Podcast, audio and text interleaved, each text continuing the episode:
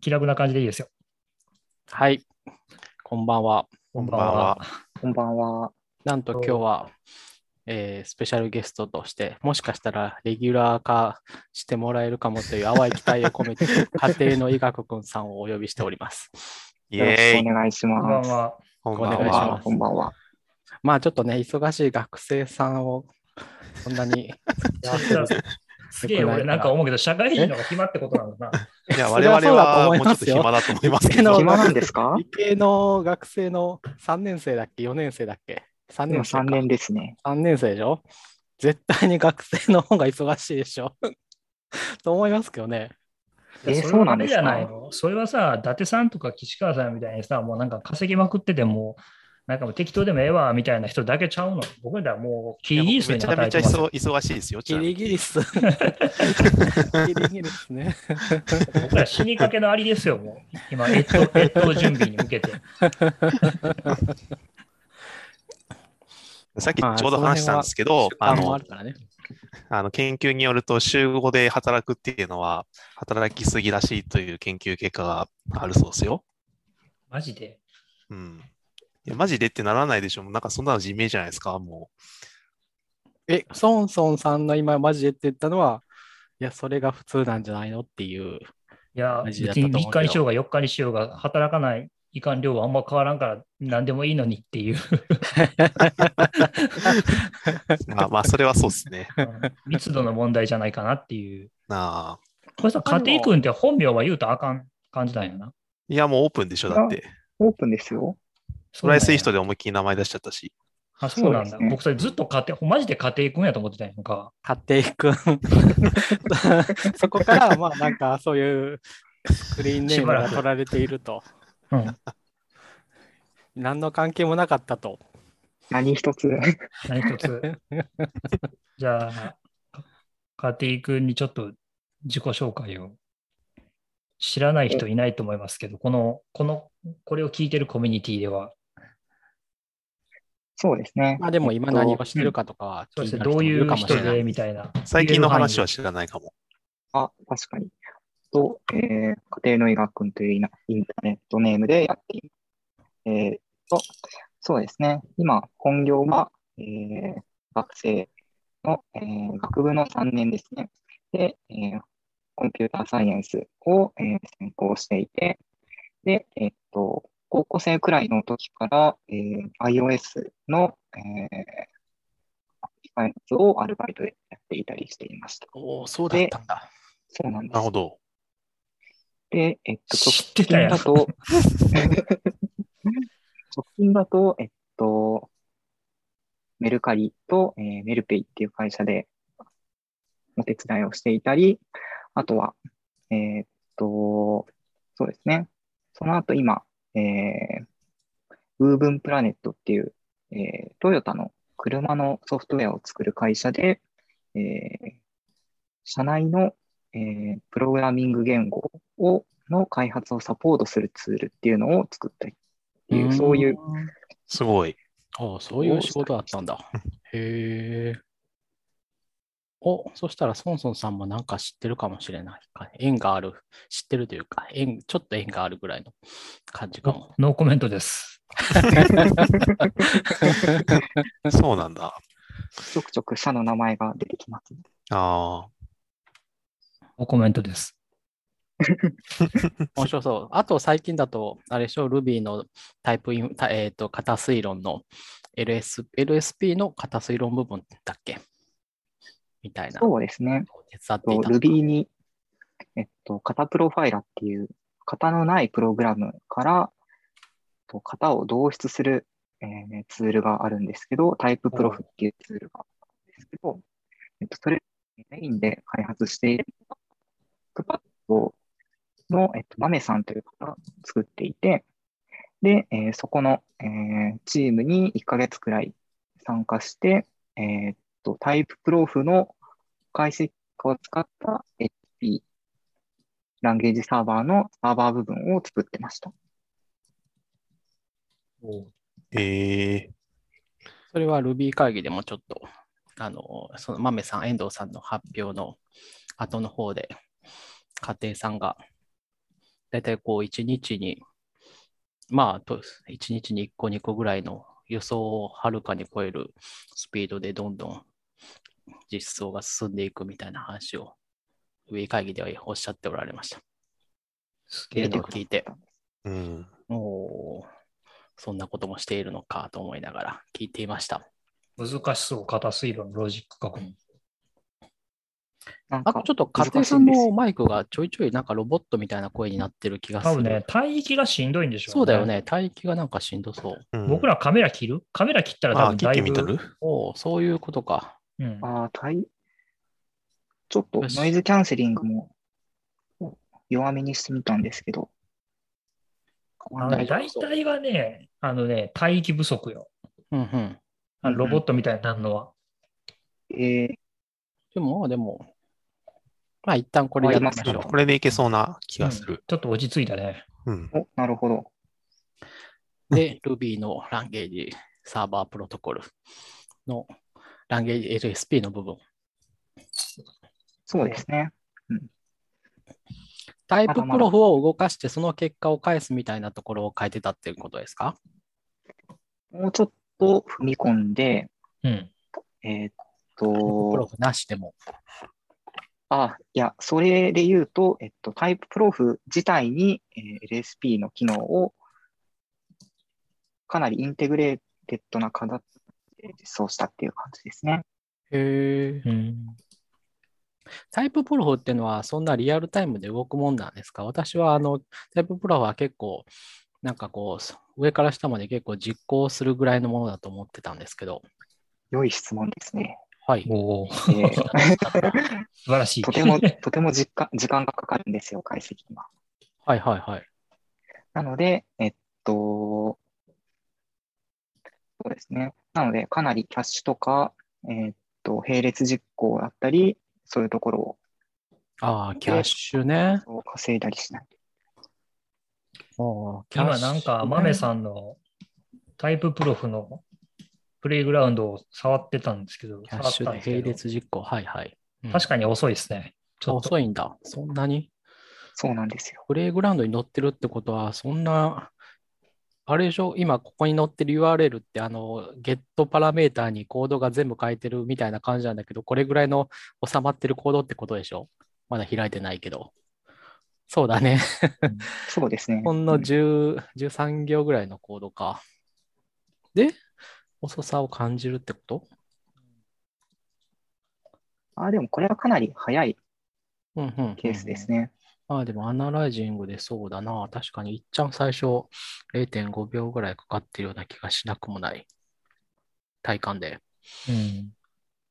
あでもなんか今やったら早かったな。キャッシュされたってことかな。どうなんだろそうなんでしょうね。2回目以降はまあ多分全く変わってなかったら、えー、でも多分 Ruby でもちゃんと型ついてんな。う。そうなんですよ。こういうなんか、サードパーティー、サード、えっと、外部のジェムライブラリに依存しない場合だと結構そこそこ使い物になるんですけど、はいはいそっか、外か。そうですね。で、そういうところを、その外部のジェムの型解析も全部やる、一回にやるので、かなり遅くなっちゃうんです。そういうところおー、そこまで積極的にやるんだ。そうなんです。でもそれやんないと使えなくない？いやー、どう、どうだろうね。そこまで。で、Ruby って全部自分で組む言語じゃないでしょ。あいやそれはライブラリもりもり使うのはそうなんですけど、うん。その、なんていうか、そんなにこう、えーな、なんだろう。あのーめっちゃこう動的な特性を駆使したライブラリっていうのはそんなに大体決まってると思うから、うん。ある程度表面的なものを信用してもいいんじゃないのっていうのは、私はそっちの、そっちの、なんだろう、考え方を持ってるんですけど。まあ、だし、なんか、どうせね、Ruby やった、Ruby って何やったっけ？ジェムか。ジェムとかの、うんジェムとかのコードを片っ端からクローリングして、なんかキャッシュしとけばいいんじゃないのとまあ確かにね、それはそういうのが聞きますね。か。うん。で、それがですね、その、毎回、ジェムの解析を手元でやっていたら遅すぎるので、うんう。ん。その、えーモジュールのインターフェースを、うんえー手書きする RBS っていう、はいはい。型を手書きするスクリプトでいうそうアットタイプ、ちゃう、えっ、と、えっとタイプディフィニションズだけの。そうですそうです忘れたけど。だそねん。なんあるんだ。インターフェースだけをか、この左下に載ってるやつですね。そうです。ほうほこういうのが書かれていると、GEM 自体の解析はやらなくて済むっていう感じで、みんなが嬉しくなる。なるほど。で、もしかしたら、多分もう計画にはありそうだけど、ププロファイラーでこの RBS を生成したりもできそう。タイププロフの、えっと、主なユースケースの一つにそれがあります。ありそう。そうなんだね、やっぱりね。まあ、もしかしたらめっちゃアンタイプドのものができるのかもしれないけど。そうですね。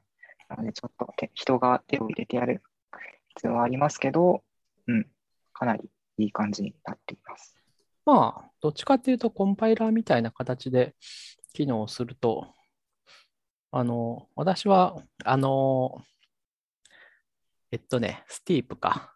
あの、Ruby の型をつけるストラテジーはいくつかあって、もう一つ Steep っていう、この RBS を作ってる人が作ってるやつがあって、その松本さんって人が作ってるんだけど、う。ややこしいな。Ruby の松本本さんじゃない松本さん、松本宗太郎さんっていうのが作ってて、それとはまあ一緒に働いたことがあって、よく知ってる人なんだけど、まあすごい、あの、型の課題システムとかに詳しい人で、大学でもなんかそういう研究をしたりしてて、まあそれで今はそういう、えーこの Ruby のに型をつける部分を結構やってらっしゃるんですけど、えーその人曰く、人間は結構型を書く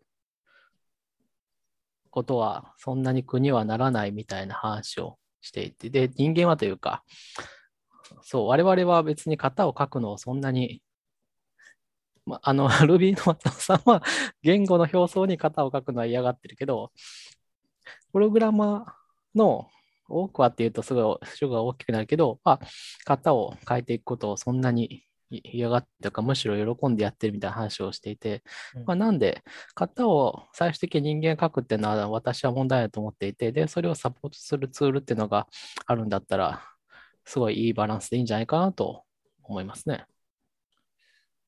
松本さん、あ、そうか、松本さんは型書くの嫌だっつってんだ。書けばいいじゃんとうん私は思うんですね。僕も書いた方がいいと思うけどな。なんでそんな型書くの？表層に見えるところで。Ruby 会議でおっしゃったことで言うと、まあ、やっぱりその一回言語にそういうのを入れてしまうと、うんその、もう近い将来何らかのブレイクスルーがあって、うんあの、人間による型ヒントがなくても、もっとうまくハンドリングできるようになったときに、コンパイラーとかがねうん、一回でもつけてしまったものをこう消すっていうのはすごく難しいことだからってっていう。で、まあ別ファイルになるんだったら、まあその辺は妥協点としてちょうどいいかなみたいな、そういう話だったと思います。消すの大変かな？まあそうですね、それは結構難しいんじゃないかな。文法そのものをもうそういうふうに拡張してしまった後に、やっぱりいりませんでしたっていうのは、うん、うん。大変だと思いますね。うん、そういうのをメンテナンスしていく方も大変だし。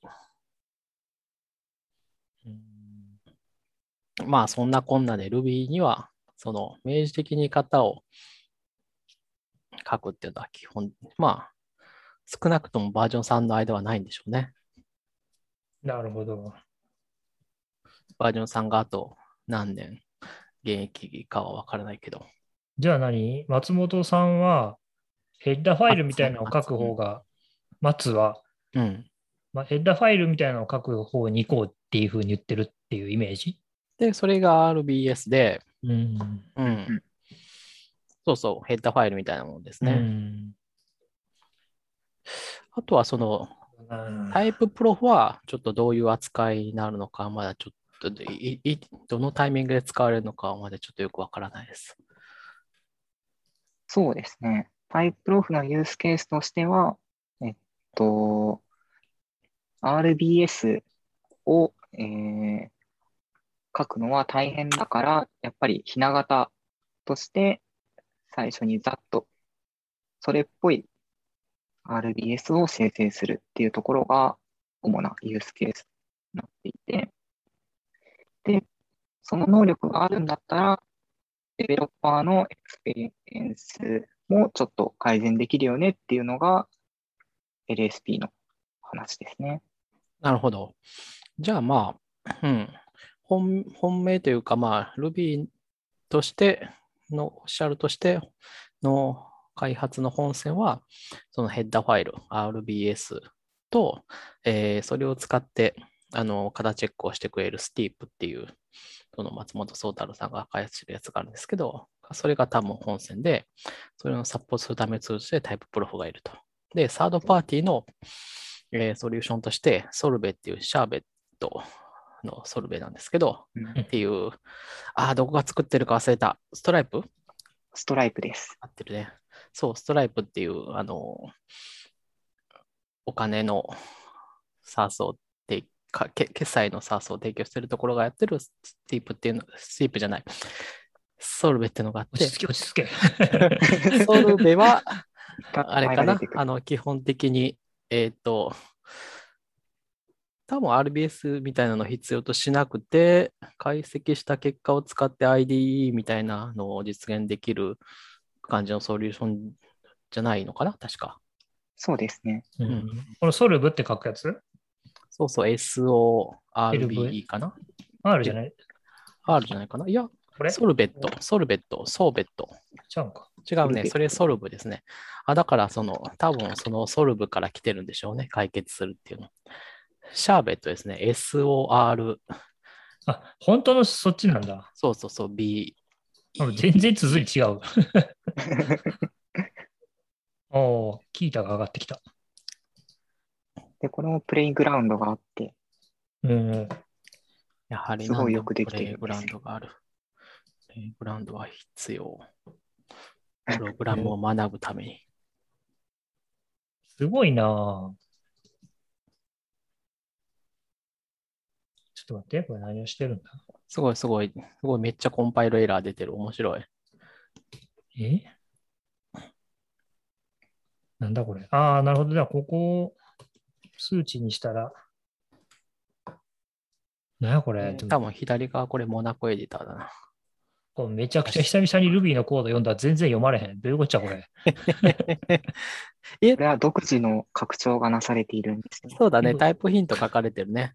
じゃあこれ、ドットボイドって何？書かれてるけど、これシグって書いてあるから、これメソッドシグネチャーなんでしょうね。あの、うんインテジャーパラメータを取って、あの、戻り値を返さないっていう、多分これはシグネチャーの書き方なんだと思いあまあ、これが、うん。それ、これ、風の宣言がそうだよって言ってるのかす。な？そうですね。で、でで、9行目では、あの、あわざと間違えたメソッドを読んでいて、そういうのはあないっていうのが、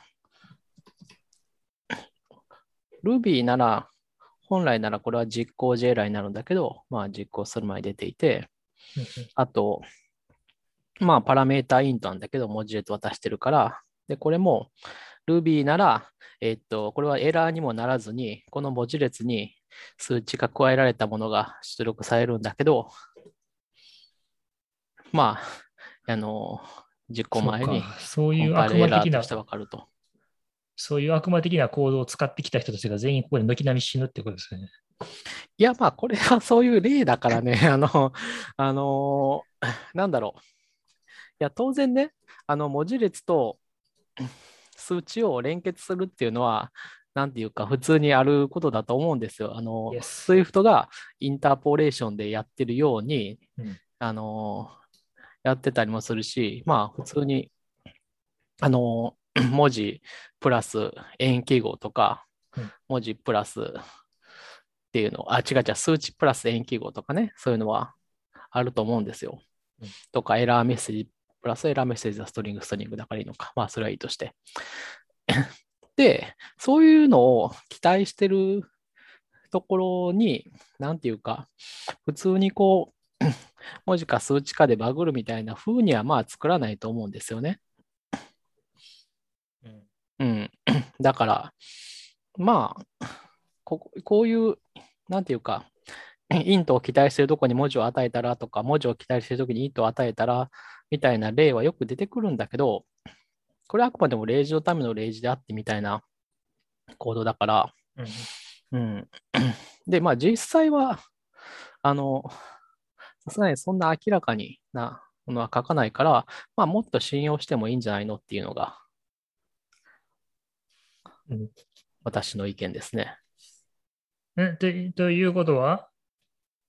つまり、うんだからをなんかやっていくべきだってこと？いや、表面的な、あのーなんとかを受け取って、なんとかを返すっていうのが大体分かってれば、うんうん大体はうまくいくんじゃないかっていういうやつと思ってますけどね。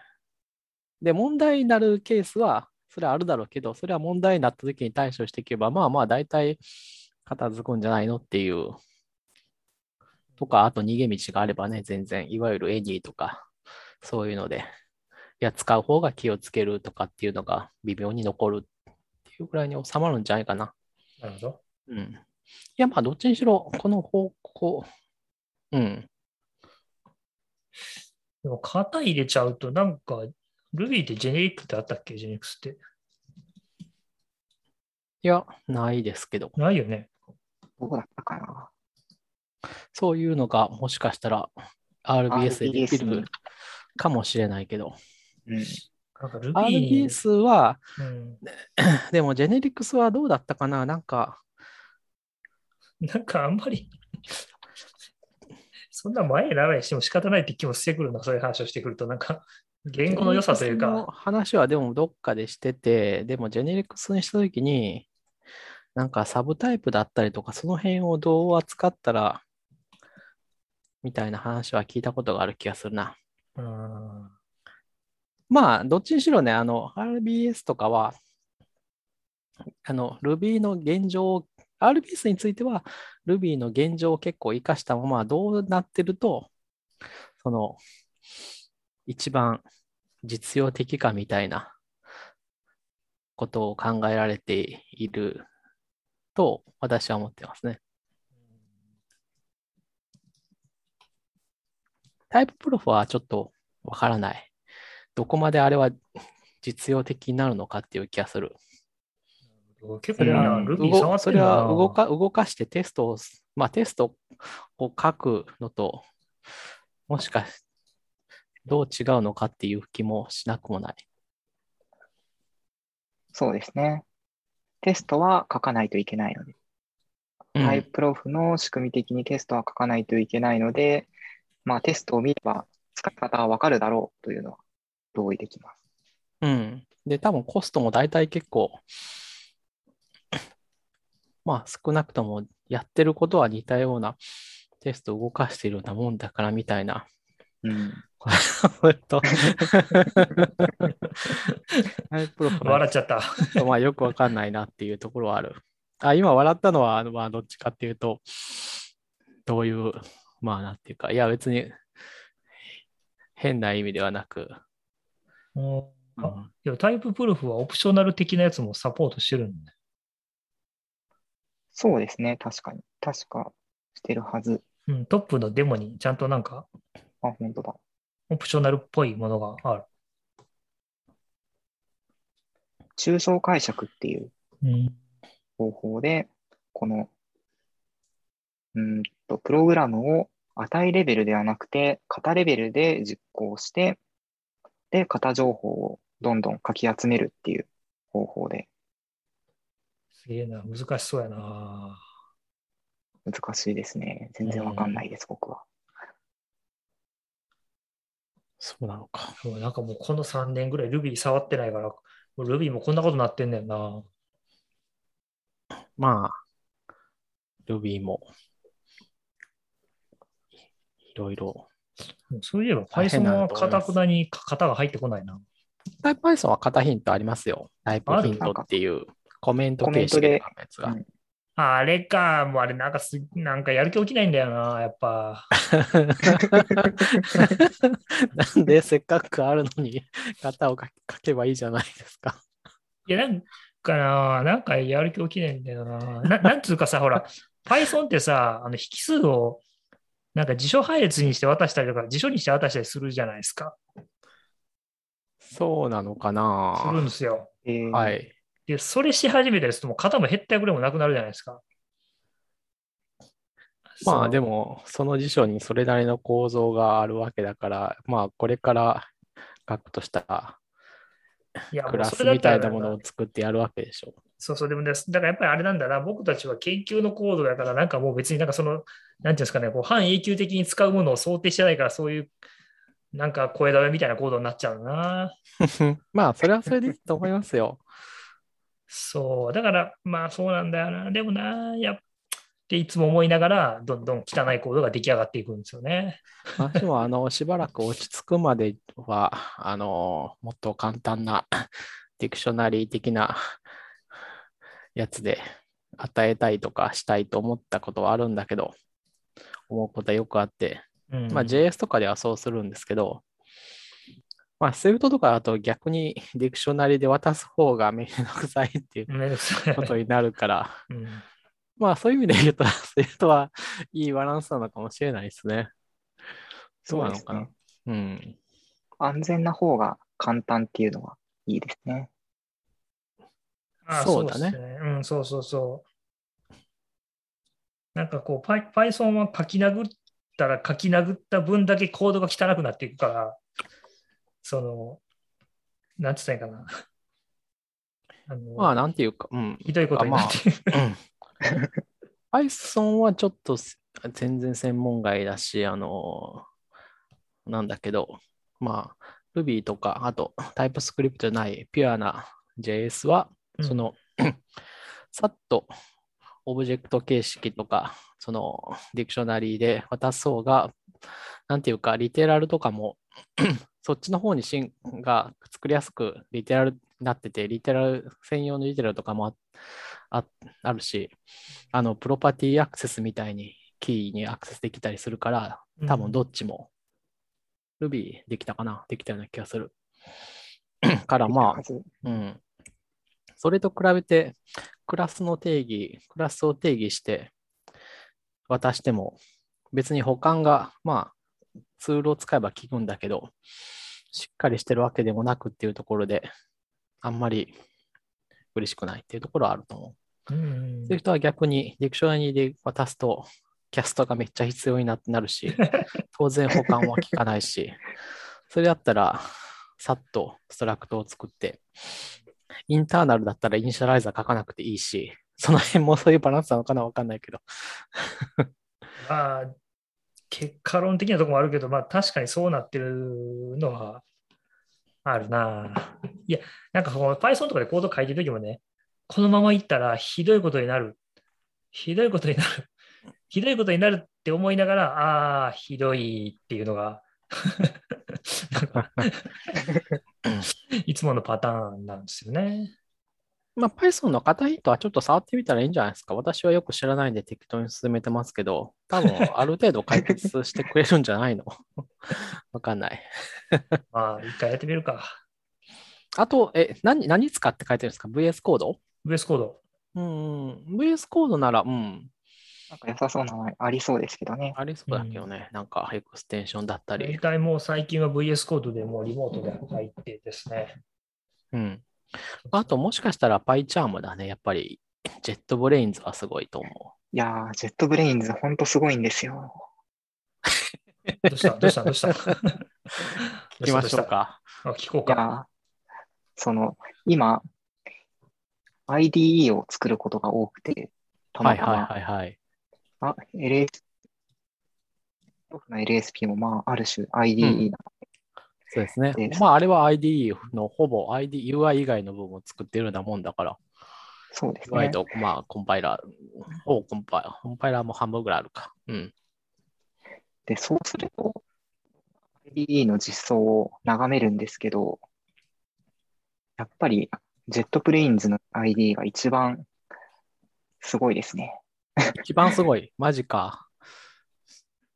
何がすごいマっていうと、うんえっと、セマンティック解析のその意味意味解析した結果っていうのは結構いろんな ID でちょっと出せるんですけど、うんうん例えばリネームとか、コードジャンプの、えっと、カーソルの位置とか、うん、うん、うん、うん。コードジャンプした先のカーソルの位置とか、そういうところって結構、パーサーを自分で書かないといけなかったり、自分で意味解析をし直したりっていう、コンパイラ自分で全部書き直す必要があるんですよね、IDE 向けに。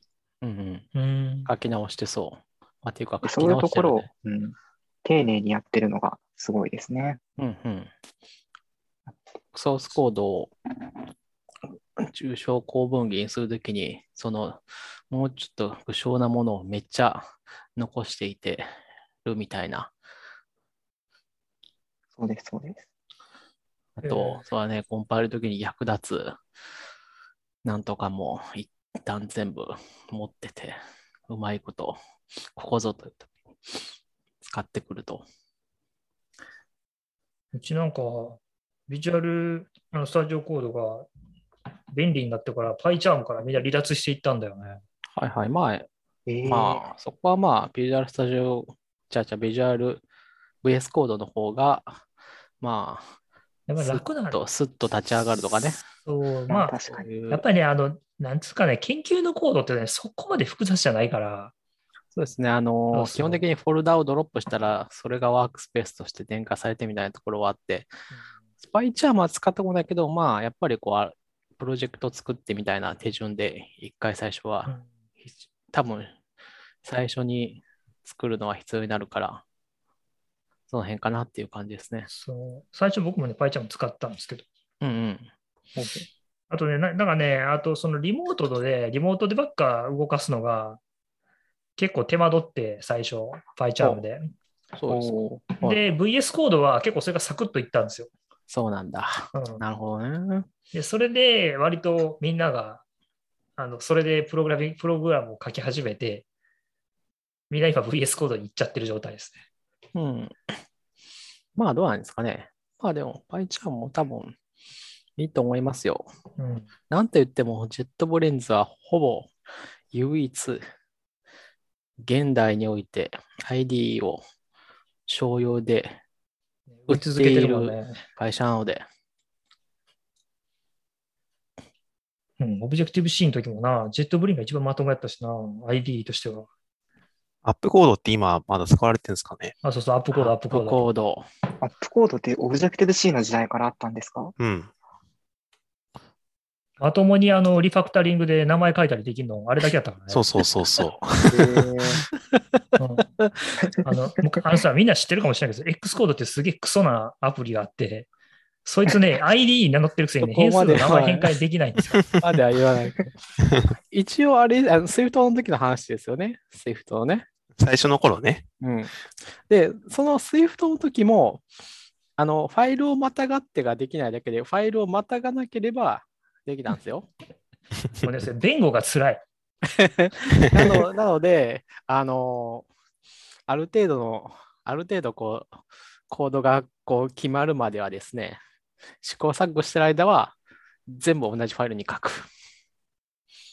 でも何言ってるか分かんないそんな。そう全部同じファイルに書いて書くと、何言ってるか分かんない。このクラス名変えたりとか、この引数名を直したいとかっていうときに、まあ一応、このリネームオールスコープを、リファクターリングができないけど、リネームオールスコープは聞くから、それでやって、お、なんかいい感じになったってところで、こう、クラスをこう、分クラスのをガッと選択して、ファイルに分けていくということをしていってましたね。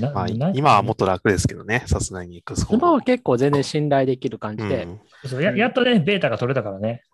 まあ、っていうか、どういう意味のベータなんだ今はもう完全に私信頼していて、あの、ストーリーボードの中までもきっちり、あの、直してくれるから、ああ、そうですうね。んいみんなね、それね、飼いならされすぎてるよ。や、もうそれができないときは、いや、もうこれ、ストーリーボードとインターフェースビーダー使い物にならんのじゃないかと思って、アウトレットつないだら、これはもう一生、この変数名は変えてはいかんといううん。覚悟を持って アウトレットをつながなければならないと思ってましたからね。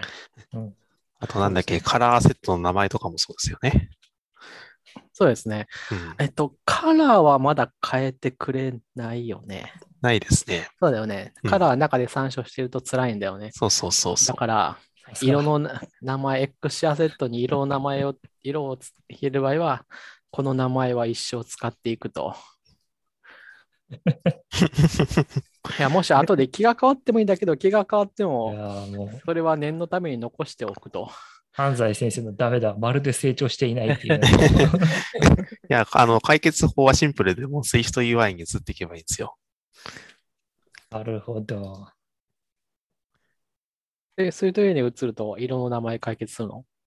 だって、あの、XIB っていらないじゃないですか。ああ、そういう意味ね。ああ、うんそうだね。中で参照する、そうそう、参照ししないからもうはいはいはい解決ですよ。ああ、その通りだ。その通りですね。あとは R Swift とか X、違う、Swift Gen とかを使えばいいってことね。そうですね。はいはいはいはい。これは、これは面白いな。ちょっと待って、ちょ今日さ、そもそもやで、もう、もう1時間近く話してますけど、うん、え、1時間もやってる？マジあで。の家庭家庭君を呼んだのは、アンカンファレンスのアンカンファレ話をンスねしようっていう。Ruby からだいぶ長い旅をしてきましたね、今。そうもう、下手すると今俺が止めなかったらこのまま1時間終わってたたんで。というわけで、アンカンファレンスの話をしますか。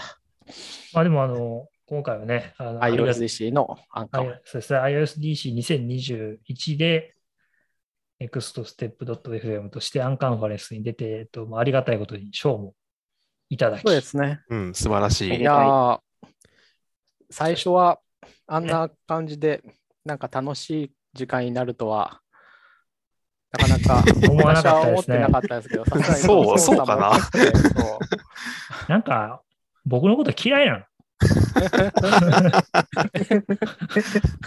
それは誰誰に向かっての今、あなた、岸川さんに言ったんです私。私？いうん やいやいやいや、そんなことはなくて。用意させといて、あんなに面白くなるとは思ってなかったわ。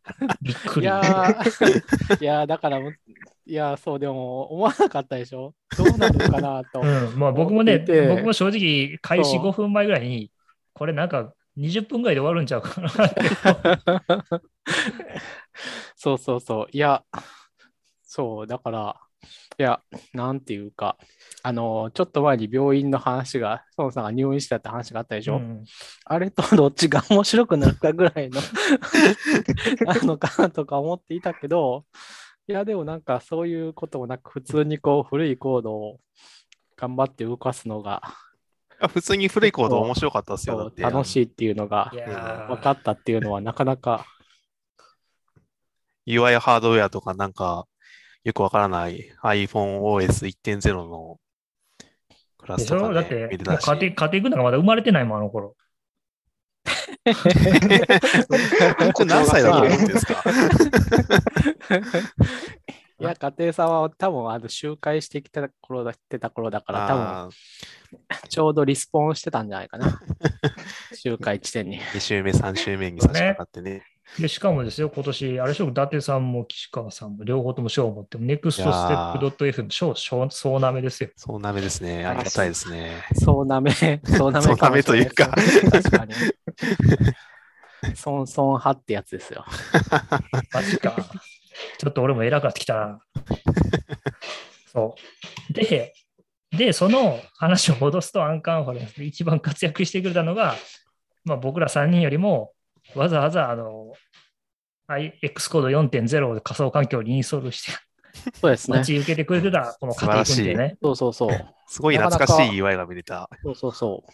あの環境そもそも君生まれてないんじゃないのって思いながら僕見てないんだよな、ほんまに。ライオンは、ライオンでしょ？ね ?10 年前とかでしょ？うん、あれ、ライオンなの？レレパートじゃないんだ。ライオンだったはず。ライオンか。うんあれはライオンです。まあでもあれか、少なくとも2月の頃だから2007年、8年なわけだから、なので、わからなくなってきた。2007年、まああライオンじゃないよ。ライオン2011、あ、そうか、X コード4だから合ってるか。合ってるか？まあもうわかんないや。わかんないか昔まあでもなんか10昔。13年ぐらい前。ね。でも、あの iOS シミュレーターは、えっと、いくつだったっけ ?OS は。6ぐらいだっけ iOS 6ぐらい。6だって言ってたんじゃない？6あうんうんうん。じゃあ10年前くらいですね、ちょうど。そう、しかもね、家庭君がすげえコーディング能力を発揮して、うん。もともとのコードを書いた俺より早くコンパイルするっていう。まあ、僕がここはね、ちょっとあの、1年、2年やっぱり離れて、いや、あれ、ギターも元気だったら全然、うん。そこまではいけてたと思いますよ、そのさん元気だったら。がさ、あのさ、僕まだ80とかじゃないんですよ。勘、勘が、勘の、勘が働く。いや、まあ、あの、スポーツみたいなもんですからね、あの、あわかる、でも、バット振ってなければね、やっぱりこう、わかる。俺だってシンセサイズとか見て何やったっけこれとか、シンセサイズはちょっと懐かしすぎたな。夏すぎたよね。そう、これですね。皆さん見てなかった。これ、あれそうだ、あれって録画したの？録画されてますよ。そうなんだ。ズームでやってた分は。う。うんん。どこどこで公開してくれるんだろう、あれ。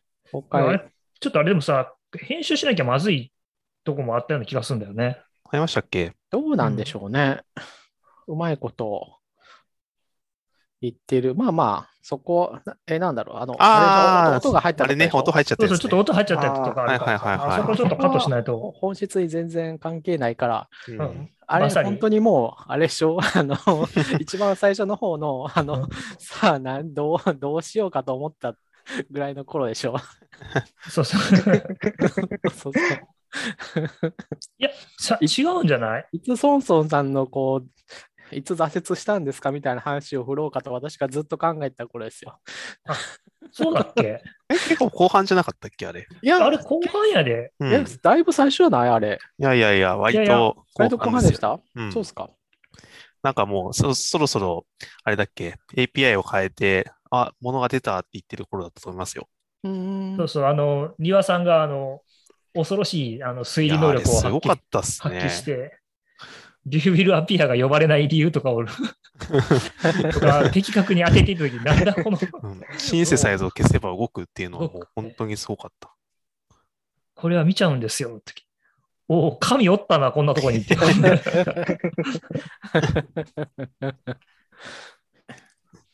うん、なんか今思えば、あの、ビューイードアピアが呼ばれないとか昔ぶち当たった気がしますね。うんああのうん多分同じような最高をやっていて。なんつうか、あれを、庭さんの話を聞いたときに、友達のハッカーおったなって思って、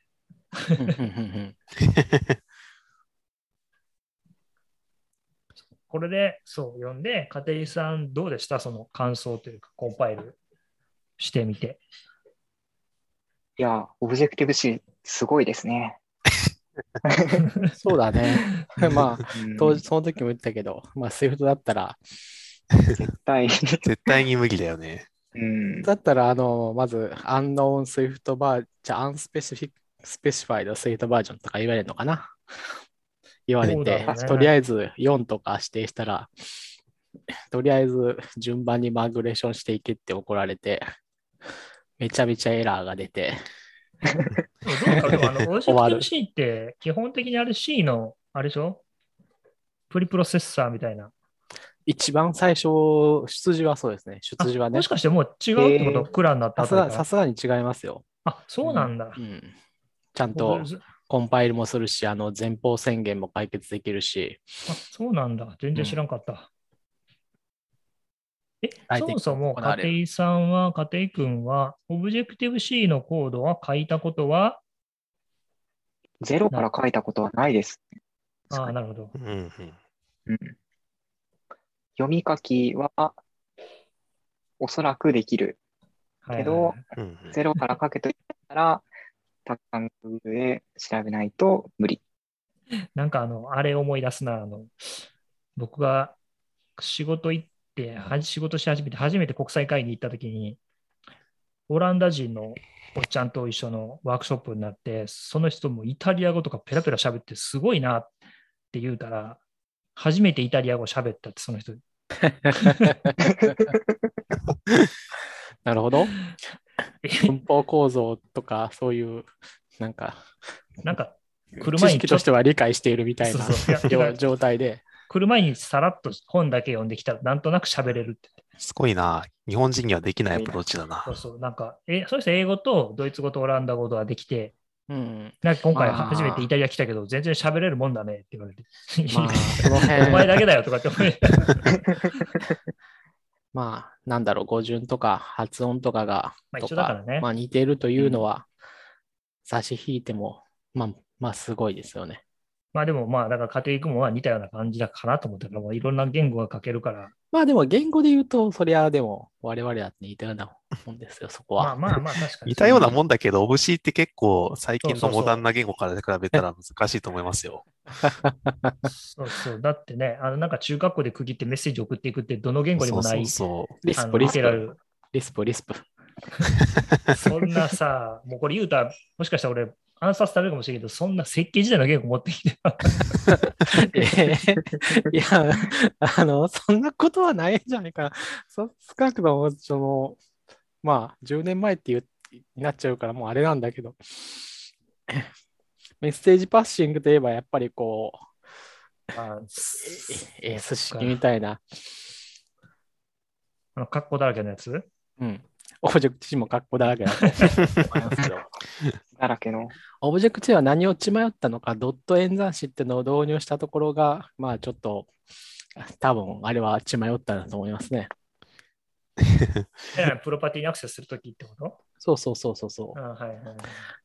あれ、あれは単なるシンタックスシュガーなんで、ドットは、まあ、本当にあれは、あの、シンタックスシュガーで、あのそれこそあの、シンセサイズを、あほん今、最近は、最後の方でもシンセサイズ書かなくてよくなったけど、まあ、少なくとも、あれが入った頃は、メソッドの実装は、まあ、セッターとゲッターはかか作らなきゃいけなかったんで、作らないと、ドットでアクセスした瞬間に、えっと、なんだっけ、メソそんなメソッドないっていう、まあ、例外がと思うんですけど、そうですよ。アンレコグナイズセレクターだ。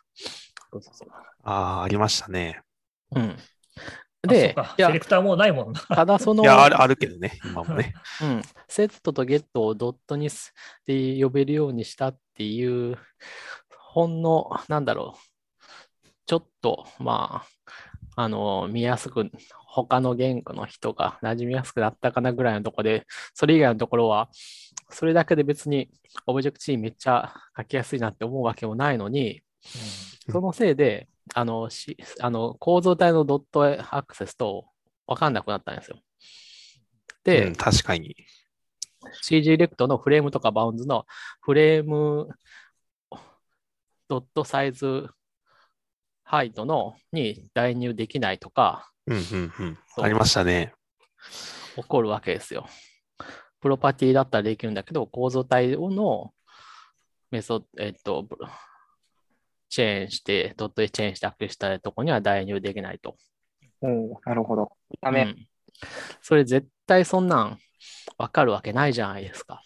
あメソッドジャンプしないとわかんないですよね、それが。うんそう。ジャンプして構造体だと分かっても、そこからそれに代入できないっていうことを知るには、まあ C の知識みたいなところが必要になってくるわけで、それだったらそもそも、あの、ストラクトという ものをなくしてクラスだけにすればよかったんじゃないかとか、とかぐらいの改造をしてもよかったと思うんですよね。と思うんですよ。Objective-C、そのプロパティが入ったときは Objective-C のメジャーバージョンアップで Objective-C2.0 ってなったんですよ。うんその2.0が、まあ多分20年ぐらい 続いて、い今あのジェネリクスとか もうバージョンがね、よくわかんないですよね、オブジェクト C ね。バイバイナリ互換性だけは残ってるけど、ソース互換性は 大して残ってないけど、バージョンも上がってないっていうあ、そうか、そうか。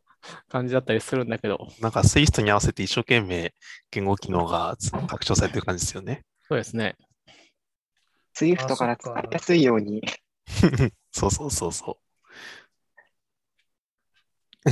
まあ、確かにこの間、そのコード1行を消して動いて、おお、オブジェクティブ C すげえってなったんですけど、じゃあオブジェクティブ C 書きたいかって言われると別に書きたい要素はないんですよね。まあでも、あと厳密に言うと、例えばオブジェクティブ C がよくできてるというよりは、UI キットがよくできてるっていう。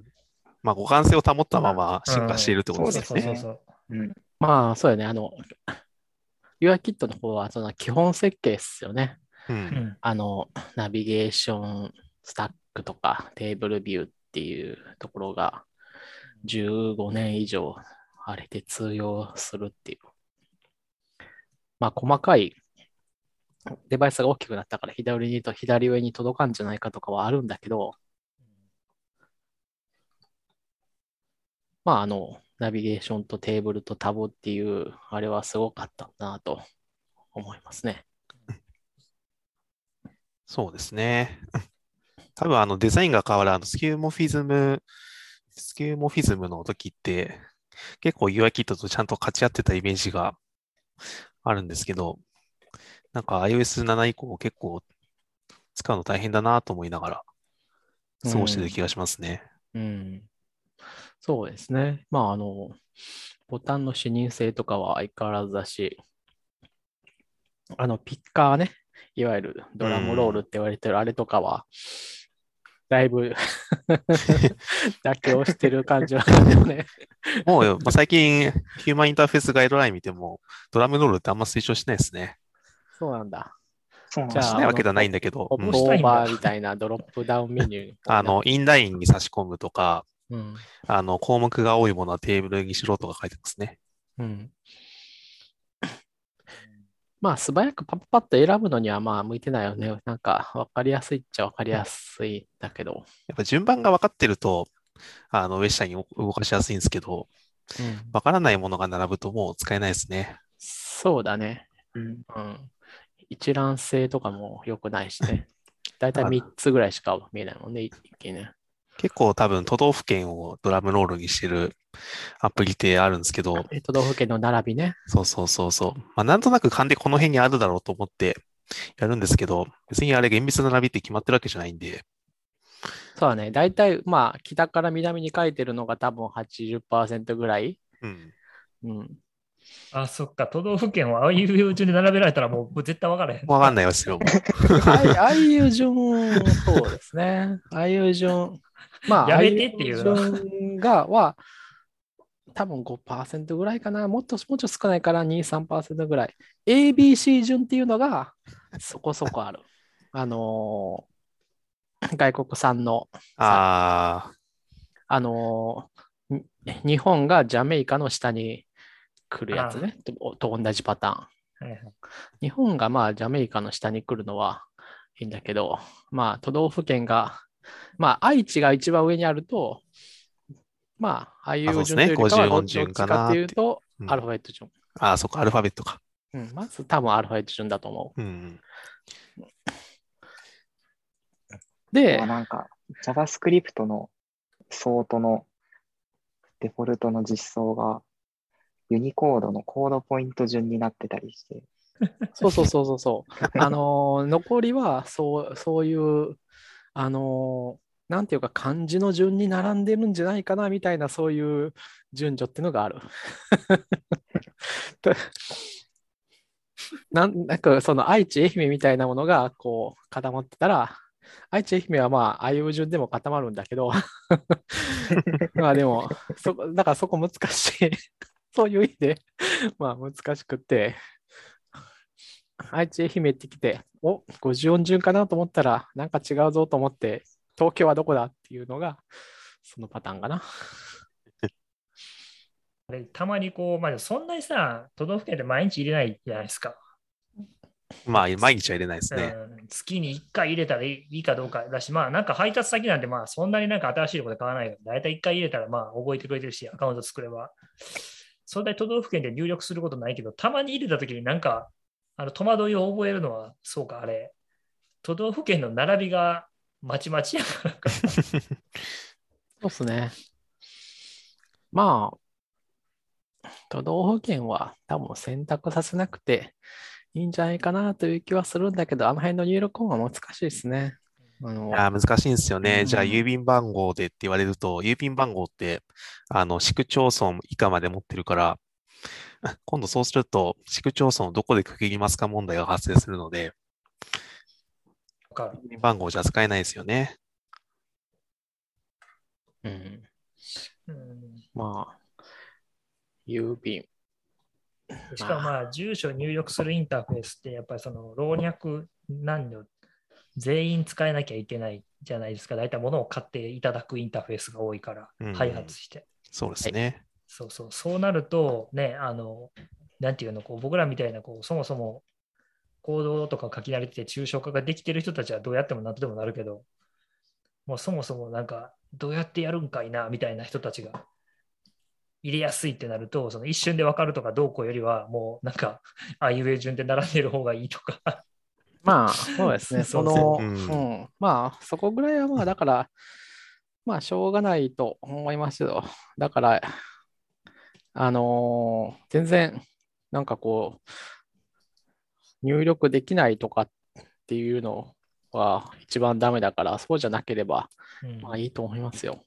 まあ、実は文字入力が一番楽なのかもしれないですね。うん、そうっす確かね。うん。保管が、まあ我々にとってはね、大体保管してもらえるからね、ブラウザに。うん。うん。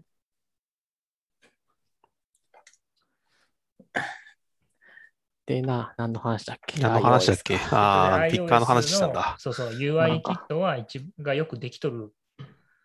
まあ UI キットは本当によくできてます。うんあれを作った人たちは、すごい、すごいです本ね。当に世界中の才能の、すごい一番トップの人たちが作ったとしか思えない。すごいよね。しかも結構短期間だったしね、SDK にするときまでは。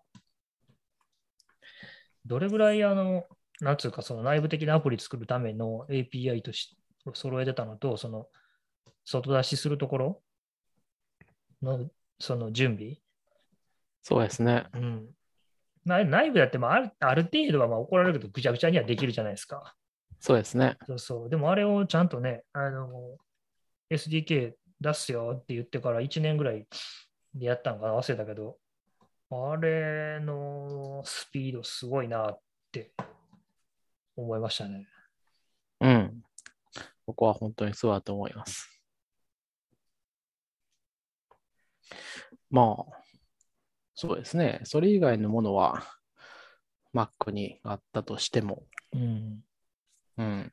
その、なんか、まあ、輸入できるとこはそこそこあるけど、でも本質的な UI の構成はもう全部新しかったから、そうですね。UIB と CA レイヤーの関係とかもね、本当に斬新だし、あれは iOS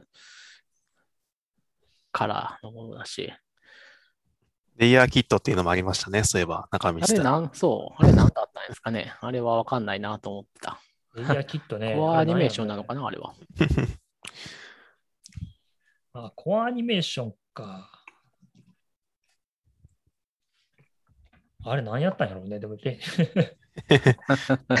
LK っていうちょっとプレフィックス面白かったですね。うん。ああれ多分だからまあほんまむむき出しの API やから、まあああいうのをうまいこと隠蔽していったんでしょうね。うん、そうですね。あれをどうこう、ここは出す出さないっていうのは、多分もうなんか2、3人で決めていったんやろうな。あんな合議制でやったら絶対決まらへんから。まあ、なんだろう、API デザイナーの役割をしてた人が、すごい人がいるんでしょうね。その2、3でしょうね人ぐらい。3人ぐらい。だからやっぱ UI キットが滅びることは多分なくて、Swift UI がその UI キットをさらに抽象化したものとして普及、普及を望んでいるって感じなんですかね。うんそういう人 UI の、いわゆるそういうレベルデザイン的なものは、まあ難しいと思いますね。うん、どどどういうことレベルデザインっていうのはその UI キットみたいに、こう、いや、多分 UI キットみたいに、うーんと、フルスペックの UI キットに追いついてしまうと、逆に複雑すぎるみたいなところはあると思うんですよね。ああ、まあ、そりゃそうですね。なんていうか、例えばレイアウトが今特徴的だと思うんですけどうん、それといえばオートレイアウト導入してしないじゃないですか。うん。で、そうっすオートレイアね。ウトに比べると、かなりその力は制限されてるんですよね。オートレイアウトほど、こう、強力ではなくて、限界が結構ある、すぐ来るんですよね。すぐ来るっていうとあれだけど。えっ、と、まあ、限界があるし、その、で、で、その代わり、あの、いわゆるオートレイアウトは実行したときに、えっ、と、意図してない挙動になることがあったり、えー解決できないレイアウトが生まれることがあるんですけど、Swift UI は少なくとも、えー解決できないけど、えーレイアウトっていうのは生まれ生まれることはないという具合に制限されている。うん。けど、えーオートレイアウトと同じ表現力を得てしまったら、あまあ、そういうことね。はいおそらくそうはならなくて、こういうふうに書いてんのにこうなるのはなんでだっていうふうまあに、それはまあ自由と責任みたいな問題ですよね。まあだから メモリを、メモリを自由に扱えるようになったらシステムごと殺せるけど、はいただそこは奪うっていう。足を打つってやつですね。うんうんああだからそう、まあそういう、えー制限を徐々に解除していくデザインのバランス、バランスのデザインっていうかですね。なんか最近作ってるもので、わあ、めっちゃオートレイアウト欲しいわーっていうようなデザインあんまないんですよね。ないです。か、うん、なんかこう、ヘッダーがスクロールで伸びるけど、上にスクロールしていくと、うまいこと、ナビゲーションバーの高さで ピタッと止まるみたいな。ああ、なんかね、そういう複雑なのを作ってないですね。作ったら欲しいんだろうなそういうそういうのはね、しそういうのはもう仕様から外そう。うん、求めてない気がする。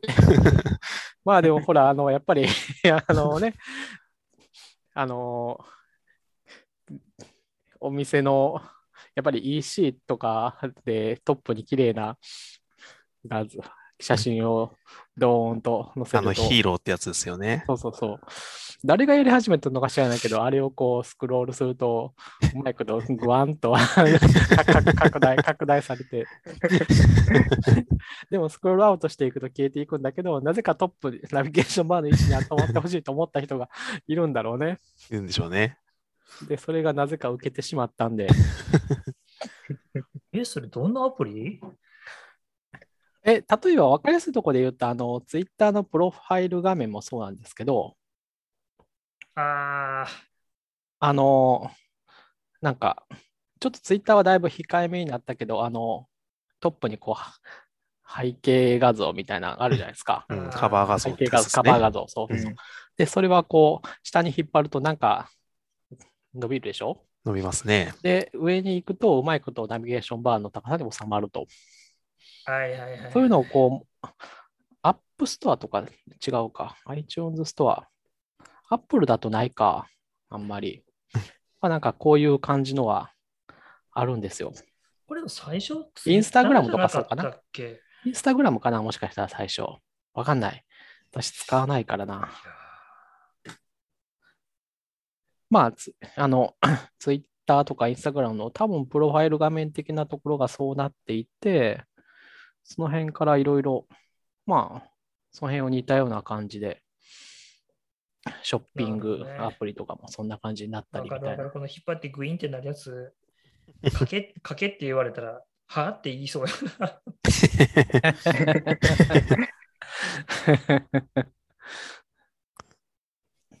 確かに、これは Swift UI で書けって言われたら、うん、しんどいな。かけるのこんなの。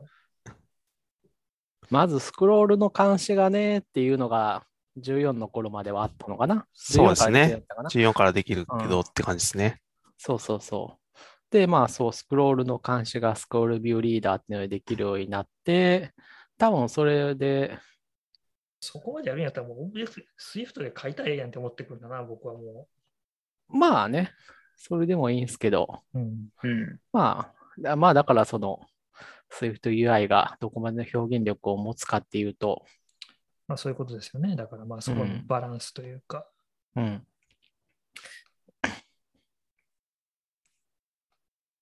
まあでも、なんか、でも世の中的にはそっち方向にみんな向いていってるから、まあ、なんかまたブレイクスルーはあるのかなでもこればっかりじゃないと思うけどな。いやー まあでも簡単なものは簡単に書けるっていうのはいいことじゃないですかそうです。ね。まあ、どっちかというとそそっちでしょうね。だから、うん。よよりその細分化されていくというか。うん。うんそうですね。うんまあだからもしかしたら、その、そういう感じで、あのー表現も別の方向に向かうのかもしれないです。そういう人 UI で書きやすいようなようなものっていうのに。またデザインのトレンドに合わせて、ライブラリのあり方も変わってくるのかもしれないし。うん。うん。多分なんだっけ、あの、スナップチャットかな？すごいジェスチャーでこう、いろいろうんうん画面を右さ上下左右にい動かすようなやつ。アプリ、そういう UI のアプリがあるんですけど、な あんまりボタンとか並んでなくて、上下左右にスワイプすると、それぞれにあった、下からスワイプするとなんかコメントが出てくるとか、左からスワイプするとフォロワー一覧が出てくるとか、まあ、い今言ってるのは適当なんですけど、そんな感じのジェスチャーでうんいろいろ賄うみたいなアプリがあって、多分そういうのってそれなりにトレンドになっていてるんですけど、多分そういうのって SwiftUI で作るの、それも結構大変だと思うんですよね。まあそうですね。一つの画面に、まあ今だったらの話なんですけど、今の SwiftUI の表現力だと一つの画面に、と、なんだろう、画面外に、画面外の上下左右になんかこう引っ張られたら出てくる画面を置いておいて、で、ジェスチャーの on、on スター、 onSwipe と与えてなんかやるんですけど、うまいことついてくるようなことをやろうとすると、多分、すごい複雑な状態を取ることになって、これは本当に宣言的になっているのかみたいなことを言おうと思う。確かに。宣言的ではあるけど、なんか状態のピタゴラスイッチになっちゃって、ううんん。オンスワイプしたときに、何もなかったら、まあ右から左に出せばいいんだけど、すでに左から出ていれば、閉じるとかね、あるじゃん。ないですか。はいはいはい。うん。うわーなんか最近、最近ってもう4年ぐらいそういう UI のコード書いてへんから、聞いてるとうわーってなるな。あ、でも1年ぐらい前にちょっとあの ZIP の中身見る書いてましたねみたいなやつを、うん。なんかあのあれだ。あのカタリストで。カタリストで書いたけど、うん。なんかね、うまくいかなくてね、オートレイアウトが。オートリアウトはまあ難しいです。うん。特しかもなんにかほら、あの、そういうスクロールを。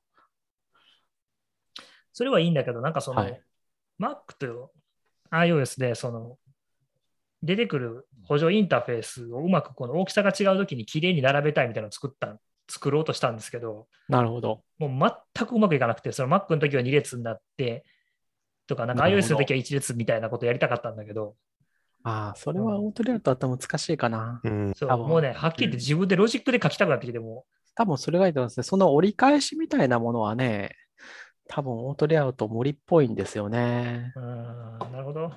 うん。なんかいい感じにそう折り返すっていうのは、オートレイアウトだけでは多分無理なのかなって思ってこれいる。はもうコアアニメーションとセットレクトで書いた方が早いんじゃねえのかなっていう。でもなんか、カタリストで始めた以上、全部新しい API でなんとかするんだって思って頑張ったんですけど、まあ UI を多分妥協すべきだったとこ場面かな、それは多分。そう書いて書いてると、なんでこの UI にせなあかんねんっていう、こう、もうあるよねっていうことがありましたね。でもやっぱり、ううん UI はね、大変ですよね、作るのはね。まあでもそんなこと言ったけど、多分あれだな、あの、その UI ツールキットの方が外側の UI を規定するってことは、まあ多分起こらないな。今までの例からして、こういう UI を作る必要があったから、こういう技術とか手法とかライブラリとかが整備されてきたっていうのがうん常だから。そうですね。やっぱ SwiftUI のチュートリアル最初に見たときに、あの UI キットと、あの、なんだっけ、Core Foundation がうまいこと統合されてるのを見て、あ、これはいいなと思ったんですよね。うん、うん、うん、うん。うん、うん、うんうん。そうだね。UI キットじゃない、えっ、と、SwiftUI のツール、チュートリアル、そんな感じで作ってあるよね。なんか多分2番目ぐらいに多分2番目 ?1 番目？すぐにマップとか。ああ、そうですね。マップもあったし、あの、普通に単純な線をストロークするような やつとかも、あれは SwiftUI の中にちゃんと組み込まれているので、うんうんうん。なんかやっぱりこう、レイヤー触るの抵抗ある人多いじゃないですか。まあそうだね。あの、うん。私も抵抗はないけど、レイヤーが出てくると途端にあの、オートレイアウトも使えなくなるし、うん。うん。レイヤーってなんだ CA レイヤーですね。ああ、うん CA レイヤーか。うん。え CA レイヤーのサンプラーであったっけ？あぽいやつがあるんですよ。ドローイングか。ドローイングか。そうそうそうそう。あったあったあった。今までだったらシェイプレイヤーとか使って、そこにこうパスをはいはいはい、書いて。たっていうのようなやつですね。そうですね。なんかパフォーマンス的にもドローレクトは自分でやらん方がいいみたいな話もあったりするじゃないですか。あったりしますね。昔は逆だったんだけどな。GPU がないから。まあ昔は逆、あれですよ。昔はあの、ビューの階層を積むよりも、ビューの階層を1枚にして、全部1回で書き切った方が早かったってことです。そうそうそうそう。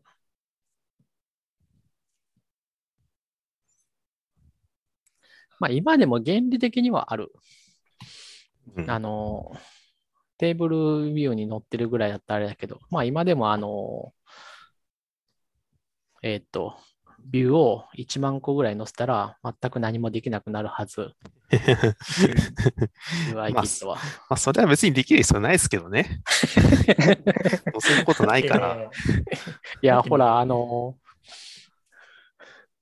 一番こって多分ランダムアクセスするのも大変よ。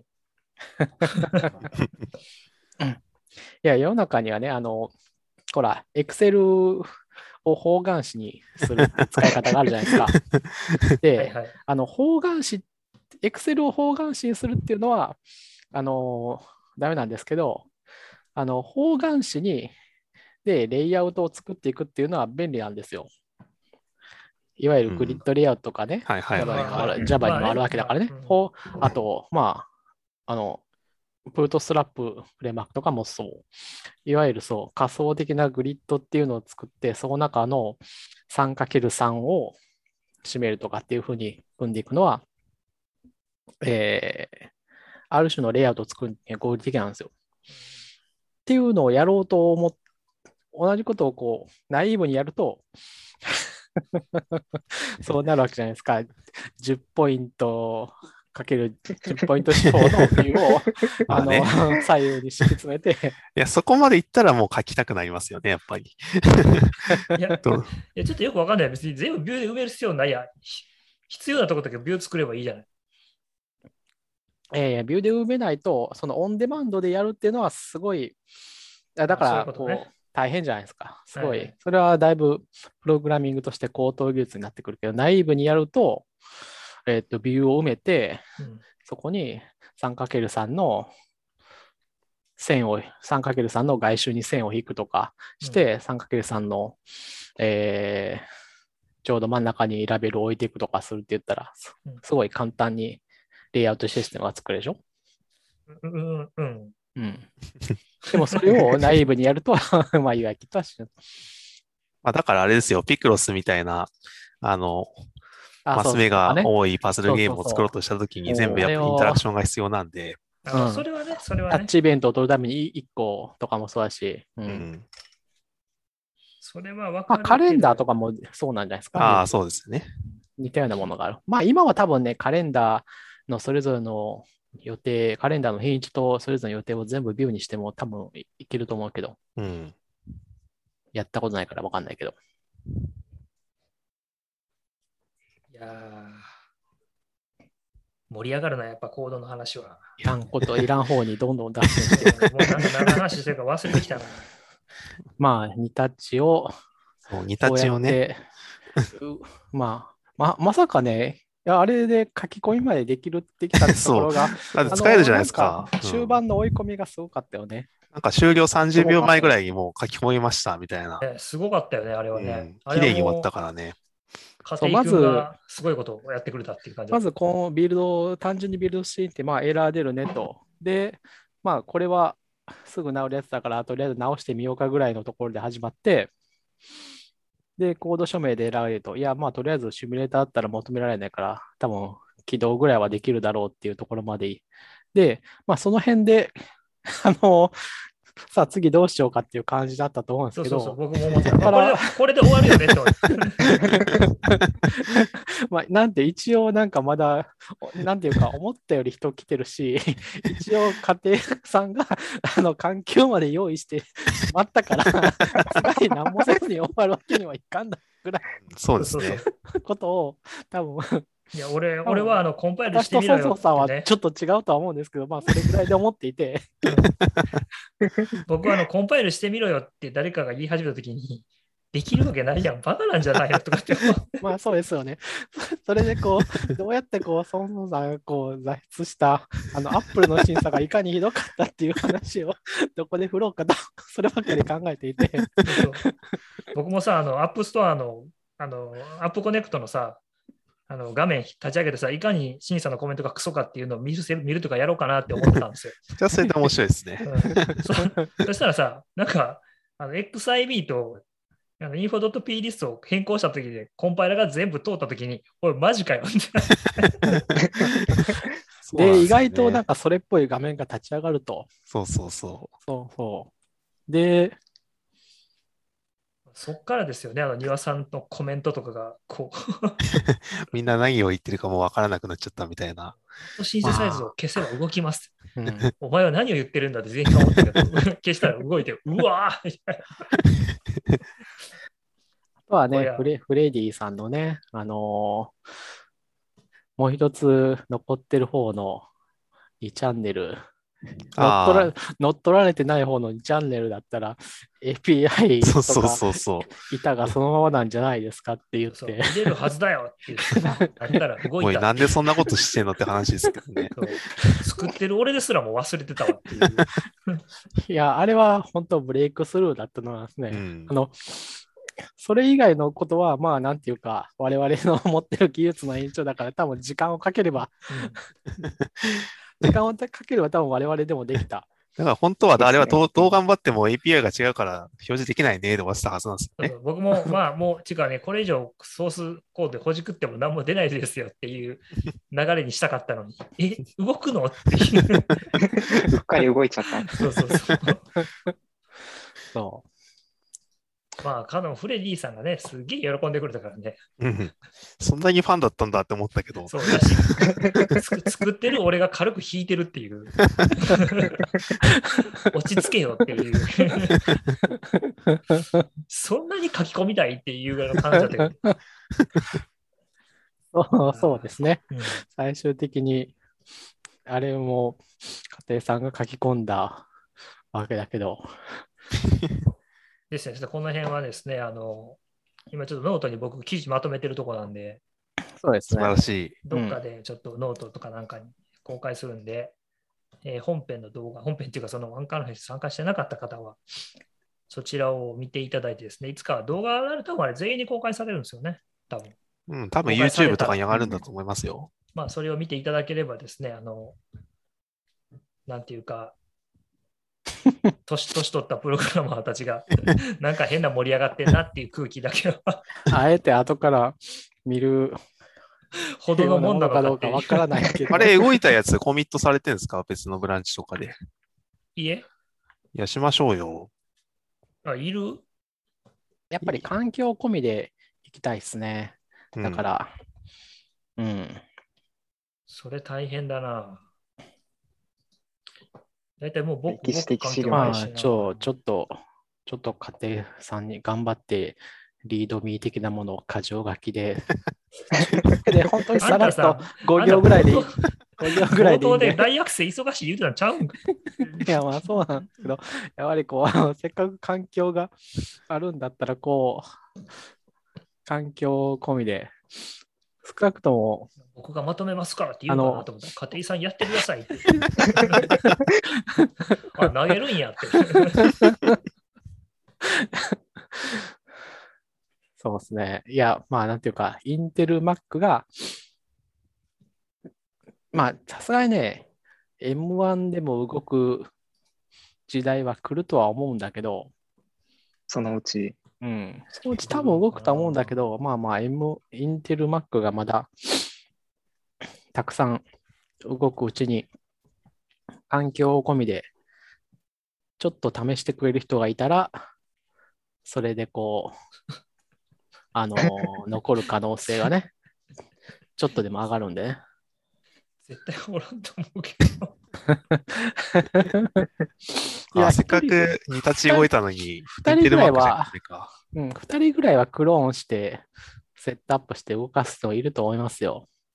そんな難しくないから、多分あまあ VM ベースでやるまあもんには。まあでも普通には、まあ普通にインテル Mac でコンパイルして動くっていうところまでは、まあ確かめたら、あインテルじゃない、M1 Mac では動くっていうのはもう分かってるから、あ、そっか、そっか。最新の UI だったら動くのか。動くっていうのはまあ、なんか見た目が、ちょっと、やっぱり、しっくンバランス。りこない、うん、しっくりこないじゃないですか。うん いや、2人ぐらいいると思いますよ。あの、なんやかんやその環境を持ってる人がね。うん、インテルマックさえ持ってて、あの、多分ステップ5ぐらいで、5個ぐらいのステップで、多分できると思うんですよ。コードはもう直ってるわけでしょ？コード修正されてるから、うんあ。とはこう、うんクローンしてセットアッ、プして、あのー ヘッドレスじゃなくてヘッ,、まあヘッドホールで、ヘッドホールで起動して、SSH かなんかで、SSH じゃない、VNC かなんかで入って、かな？あとは、いや、まあ、その、分かるんですけどうん、多分家庭君と僕もモチベーションないですよ。ええ まあ、モチベはないだろうね。そうですね。動いちゃったし。動いちゃったし。まあそうだよね。そこはとても理解できるわ。それ以上はうなんかもう一一回、あの、なんか iOSDC 的なやつで、仮想環境の作り方みたいなセッションでやる分にはなんかいいかなっていう気あがします。ワークショップですよね。よしもう、うん。うん、いいじゃないですか。うんそれをやろう。煮立ちワークショップ。あの、お正月だ。お正月の、なんかこう、お大晦日だ、大晦日。大晦日でもない27日とか、その辺、あコンこの辺だよ絶対にコンパイルしちゃいけない24時間みたいな。まあ、そんな感じっすよ。それでいいじゃないですか。その、あの、20、29日かな？あんた ?27 日は忙しいな。あんた企画だけ口で喋って、全部俺らにやらすきや。ととにかく年末のどうでもいい日29日ってのが多分29日かが多分一番どうでもいい日だから。あのね、もうそれはね、そうでもないから僕らは。そうなんですか？でもだってトヨタカレンダー？じゃじゃじゃもうちびちゃんたちがいるから僕らは。ああ学校行ってくれたらいいんですけどね、学校ないから。あ、冬休みだなるほど。ねじゃあ23日か。え、やるって決まったんですか？いや、なんかモチベーション発表する場が欲しいっておっしゃっていたから、そうなのかなと思って。いや、あの別に。別に僕は満足しましたよ。満足しちゃいましたか。あれで満足しちゃいましたか？まあ、じゃあ、あんたがやればいいじゃん。もうソースコードもオープンになったし。いや、まあね、私的にはあれで満足されたんなら本当に良かったとは思うわけですけど、ああの、これでようやくね、普通にこう、煮立ちの話をしても全然こう、笑い話として、うん。煮立ちの話ができるということで、それはまたいい供養でしたね別問題それはまた別問題ですね。また別問題ですか？やはり死ぬまでうん晴れない。あの、審査のことは、レビューはもし俺見つけたらもう殴るかもしれない。やっぱり遠さの炎は積もるばかりってやつですね。うんうんあの俺のあのアプリケーションに minimal functionality っていう、こ 日常したやつ俺おったら殺すからね。まあ、まあ、審査してる人もね、サラリーマンですからね。ああこのアップルの時計のアプリと俺のアプリどっちがコード数多いと思ってるの あ個人的にね、そう、ミニマムじゃないと思っても。まあ、あれは良くないですね、本当にね。うん。 minimum functionality まあ、っていうか、アップルのレビューが機能してた、機能してよかったということは未だかつてないんで、そうですね。まあ、本当の最初の3ヶ月ぐらいかな、除けば。うん。まあ、そんなのき、そんなの絶対に不可能だろうとみんなが言ってて、まあ、その通り、全然、あの、機能しないままずっと 来てるわけだから、全く何も、それ以上のことはないんですけど、うん。すごいよね。そ十何年間やり続けてる根性はすごいなと思いますけど。う。うん。まあ、でもどうなんですかね。レビューチームの扱いとか、結構変わってきてんじゃないかと邪推してますけど、私は。どういうこと？どんどん虐げられてるってこと？あ、そうそうそうそうそう。いや、あの、レビューチームが申請不可侵で、うんあの、多分ものすごい、あの、なんですかね、優遇されてたというか、まあまあ、そういうポジションだった時はあると思うんですよ。うん。おそらくね。今はまあ、そんなことはないんじゃないかなと思ってますね。レビューの速さとか質とかを見ても。少なくとも、そう、レビューという作業に、こう、品質コストをかけられる体制ではないんじゃないかなというふうに私は思ってますね。まあ、まあ、はっきり言って、本当に、だってあれじゃないですか、防ぎたいのは不正アクセスとか、ユーザーの情報を悪意を持って使わないとか、まあ、あとアダルト、あまりのトゥアダルトのやつとか、まあ、レイシズムをフィルタリングしたりとか、まあそういうなんかいくつかあると思うんですけど、うん。どれも突破しようと思ったらいくらでも悪意を持って突破できるかそうそうら、そう。で、それ基本で、的に抜き打ちテストが一番いいんですけど、なんかあんまり意味ないなって思いますよね、そういうその。まあ、なんていうか、今のところ、機械がやってる以上のことをやってるような気もしないし、なんかそういうことが成果として評価されるような環境でもなさそうに見えるなという感じですね。レビューでもう全然アプリを、まあ結局、もう多分ね、レビューってすごい表面的な何かに従ってやってるだけにななんじゃないかなっていう気がするんですよね。あんまりクリエイティブなうんどうなんでしょうね。体制なんじゃないかなと私は勝手に思っている。まあとりあえず僕はもうレビュアーは殴り殺してやりたいんでね。いや建設的な議論はできないですね。そうなんですね。いや、今日この今その話を聞くまでは、その辺はなんだかんだ言ってこう、時間だったり、なんかこう、ソンソンさんの心境の変化みたいなものでうまいこと解決されて、この間みたいなわかんないですよ。俺も感母比母比じになったのかは、なと思ったんだけど。俺母比はアップストアを壊せって言うかもしれない。そこまで？うんそこまでか。さわかんないですよ、もう。俺の時間と努力をミニマムファンクショナリティで奪いやがってって思ってる なるほどね。まあ、しょうがない。ソンソンさんが怨霊とならないように祈るだけです。そうですね。本当に。ソンソンの怨霊とかで。これ何の話自体やったっけ？あ、いや、その、 App Store のレビューの前に、そのあれだよ、ニタチの供養をもう一回やるかっていう話ですよね。まあ、まあ、まあ、もしかしたら、それで、ちょっとずつ気持ちが収まるかもしれないですからね。例えば、その、そこでこう、めっちゃこう、ニタッチにはお世話になりましたみたいな人が、こう、1000人ぐらい集まるかもしれない。なんかこう、墓参り的に年一ぐらいでやったらいいんじゃないですか。多分俺が怒りを思い出すだけになるんじゃない いや、だからだんだんとこう穏やかな。そうそうならないように、いろんないろんな人が、そう、ニタッチをこう、使ってましたよというのをこう、年 に一回ね、ソンいやソンさん、ソンソンさんのニタッチで、のおかげで、こんなに今生きていますと いうような人がいれば、それは嘘やろ。え、フレディさんとかそうなんじゃないですか？フレディさんでも言ってたな。すごいよね。す高校生の時に、ね。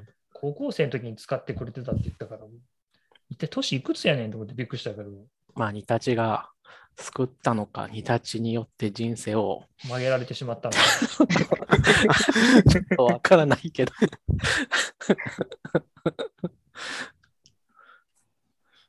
あ、ちょっと待って、まあ、あんまりそういう話をしても仕方ないしやな。いや、そうだね。で、その、まあね、せっかくコンパイルできるんだったら、やっぱりこう、環境はね、込み、環境も保存できた方がいいわっていう話はしてたじゃないですか。うん。そうそう、でもね、あの、そうそう、でも実行環境を、あの、保存しておこうというのは、僕は、なんかいい話だと思いますね。なんか仮想環境作成ワークショップというか。うん。おお、じゃあ、それをやりましょ言ったらあんたやで。う。まあ、とりあえずリーダー、ソンソンさんでしょなんでやねん。ちょっと、で、講師として、家庭さんをになんとか調整してもらって、うん。僕じゃあイベントの告知とか勝手にやってるんで、素晴らしい。役割分担が。チーチーチーム一個聞いていいですか？チームができつつある。一個聞いていいですか？はい。岸川さんは何をするんですか？私、ん私はズズームのホストとかしようかなと 思ってますけど、何笑ってんの？まあね、ダメだ。もう絶対なんかすごい仕事やらそう。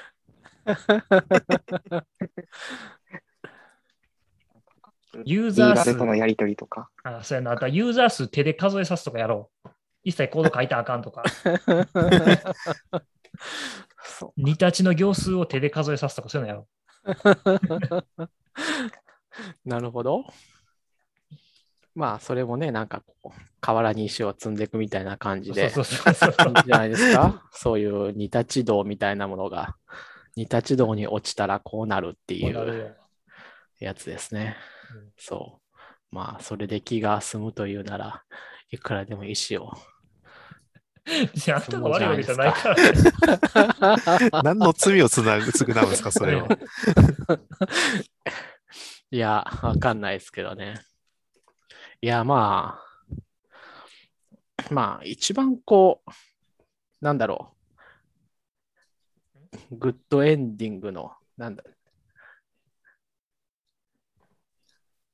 あれで言うと、こう、あ、それだったら、ちょっと心機一転、もう一回 App Storeになんか作ってみてもいいかなっていうのがあるじゃないですか。僕が？そうそうそうそうそう。トゥルーエンドってやつですね。トゥルーエンド。まあでもやるとしたら、でもあれかな、作り3回ぐらい周回してやっとたどり着けるトゥルーエンド。まあ、やるとしたら、あの作りかけのカタリストのやつ出してもいいけどねち。ょっとやる気出てきてるじゃないですか。も うん。うん。そうそうそう。そうそう。まあでも、まあ、めんどここが一番めんどくさいな、審査に出すのが。まあでもなんまあそうですね。まあでも今だったらあのテストフライトとかね。そういう手もありますよ。あるし、まあ Mac だけに限って言うならば別にあの、署名あしてってもできるから、ノータライズさえしてくれれば OK です。いけるじゃないですか。そうでもな、もう審査出すのはな、もう、なんやろな、こう、高校生じゃないけども、一回恋に破れたらもうちょっと恋するのが怖いみたいなもう審査一回ボコボコにしたとか、もう審査出すのが嫌っていうね。そういうのがあるわけですよ。その、その例えはちょっとからんな。それは。下手したら俺もう今度 WWC がアメリカであった時に、ロケットランチャー打ち込んだりするかもしれんね、そんなしたらもう そう、そんなに、そこまで、そこまでか。それだいぶ深いですねうん。テロ、テロ行為ですからね、それは。だし、下手したらキーノート中になんかでかいスピーカーを持ってさ、お前いい加減にしろよ、レビューなんとかしろって言うかもしれない。なるほど。そう。それは確実にセキュリティに、ねやられるな。え、やるやつですけどね。まあ、わかった。まあでも、まあでもちょっとね、そういうのも含めて、まあ、岸川さんがね、しっかり、あの、企画実行されるということで、僕ら、あの手助けさせてもらいますよ。あ、まあそうですね。そんな感じで。頑張って。頑張っていきますか。じゃあ、次回企画。まあ、すごい、家庭君は今、俺巻き込まれてんのかなって多分思ってると思うんですけど。完全に巻き込みやで、これ。うん俺まだ何も言うてへんのにって思ってると思うけど。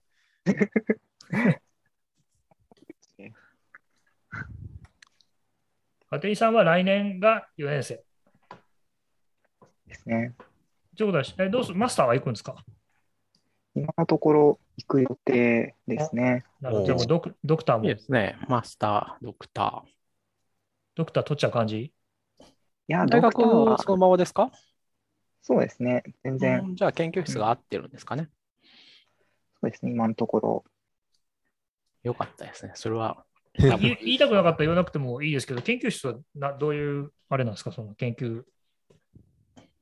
今行ってるところだと、うん。ちょっと、えっと、言語処理系にうん周りをやるような研究室ですね。いいじゃない。いいですよ。ううんん。まあなんか筑波のとかも面白そうだけど、その辺だと。でも、そうですね。ちょっと外部を受験する元気はないので。まあ大変だよね。それはそういうもんなんだ。うん。なるほどう。ん、内部進学が一番楽ですね。そうですね。まあ、そうだね。まあ、あと、その、そう、あの、まあ、自分のテーマをそのまま持って上がれるっていうのもあるから、うん。研究室変えずにいけるから。そうそうそうそう。結構その辺がね、大変なんですよね。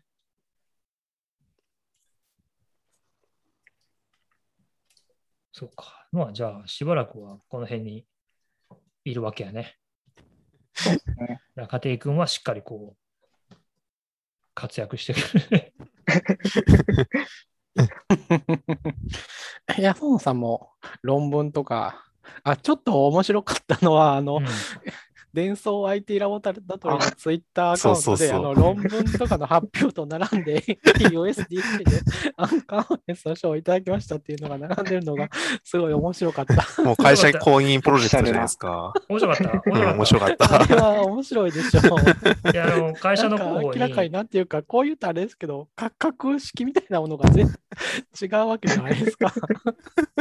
今、今、iOSDC のことディスった、今。今いや、今ディスったよね、今。まあ、でも、そうじゃないですか。ISDC というか、我々のやったものそうそうそう。あの、アンカンファレンスをね、なんか取り上げていただいてって感じですよね。が卒業にされるような権威はないわけじゃないです。俺はすごい、その、なんやろ、頑張ってやったけど、岸川さんはなんかもうそんな風に、そんなさ下げすんだらあかんを。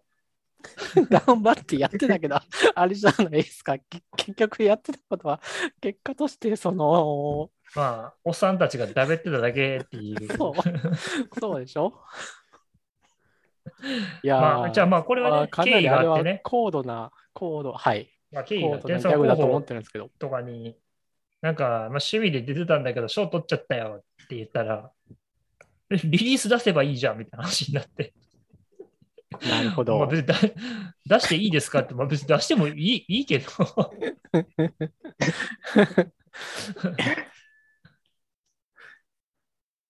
出してもい。いいですけど、うん、いやー、そう、すごい面白いなと思って、そうなんですね、リリース。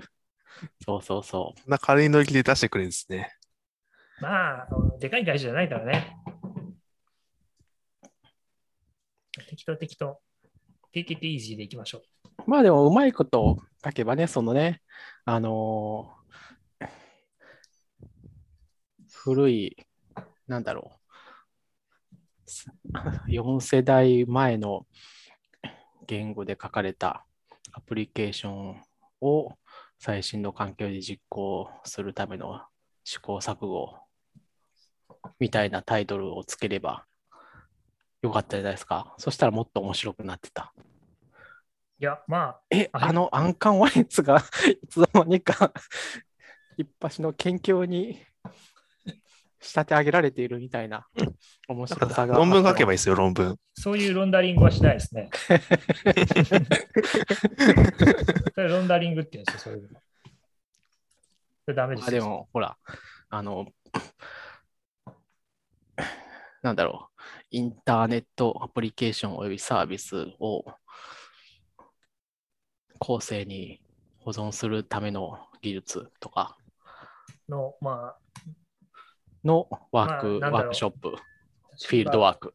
なんかタイトルをううんまくでっち上げてほしいんだったら、まあ、例えばその、あのーね、あの過去環境におけるアプリケーションの開発環境の一貫性に関する一考察とか、まあ、そういう、おーすごい。それっぽい。素晴らしい。さすがいくらでもそんなあの嘘くさいタイトルいくらでもつけられますよ。その うん、そう、それ、何度考察もしてなかったけどな。考察してたのは庭さんだけやった気がするけど。皆さんはそうですね、すごい、あの、保存するということについて、多分熱いモチベーションがありそうな感じでしたね。皆さんいつも言ってるよね。でもこう言ったりするとね、結構、あの、最近は彼はずっとあの日本語がこのままいくとなくなるぞってずっと言ってる。あの、どんどん失敗が狭くなっていくと。うんうん全世界的に見ると、特にまあ、あ赤りつめてるアメリカはアメリカ人のことしか考えてないから、このままいくと中国と日本語は一緒になっちゃうよってずっと言ってる。まああ、あ、コードのシステム初期は的な扱いとしてね。そうそういう感じで包摂されていましたからねうん、感じが。明らかに、だし、艦艦隊、台湾の艦隊と北京っていうか、その中国の艦、台湾じゃない、ごめん、台台湾の艦隊で怒られるわ。中国の艦隊と台湾の漢字と日本の漢字が違うって多分誰も知らないから。うん、まうんあ、誰も知らないことはないけど、そういう人が、まあ、少なくなっていったりとか、そのテクニカルなところで、にそういうことを言う人がいなくなると、そうなるっていうのはありますよね。そうそううんそういう感じで。うん。まあもうすでにプライオリティが下がってますからね。まあそうだね、マーケット規模はシュリンクしていくばっかりやからね。まあ、技術の発展にが間に合えば、あのー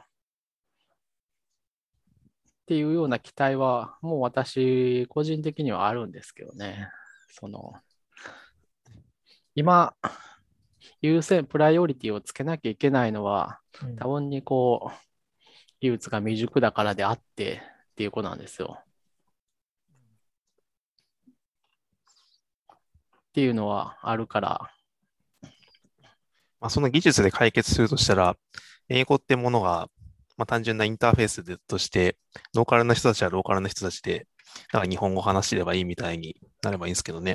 全部この、あの、機械的に翻訳されて、日本語で話したものが英語で通じて、向こうのローカルなランゲージに翻訳されるみたいな。うん、うんそうそうそう。とか、あの、いや少なくともね、あの、なんか、結果的に優先度によって、あの、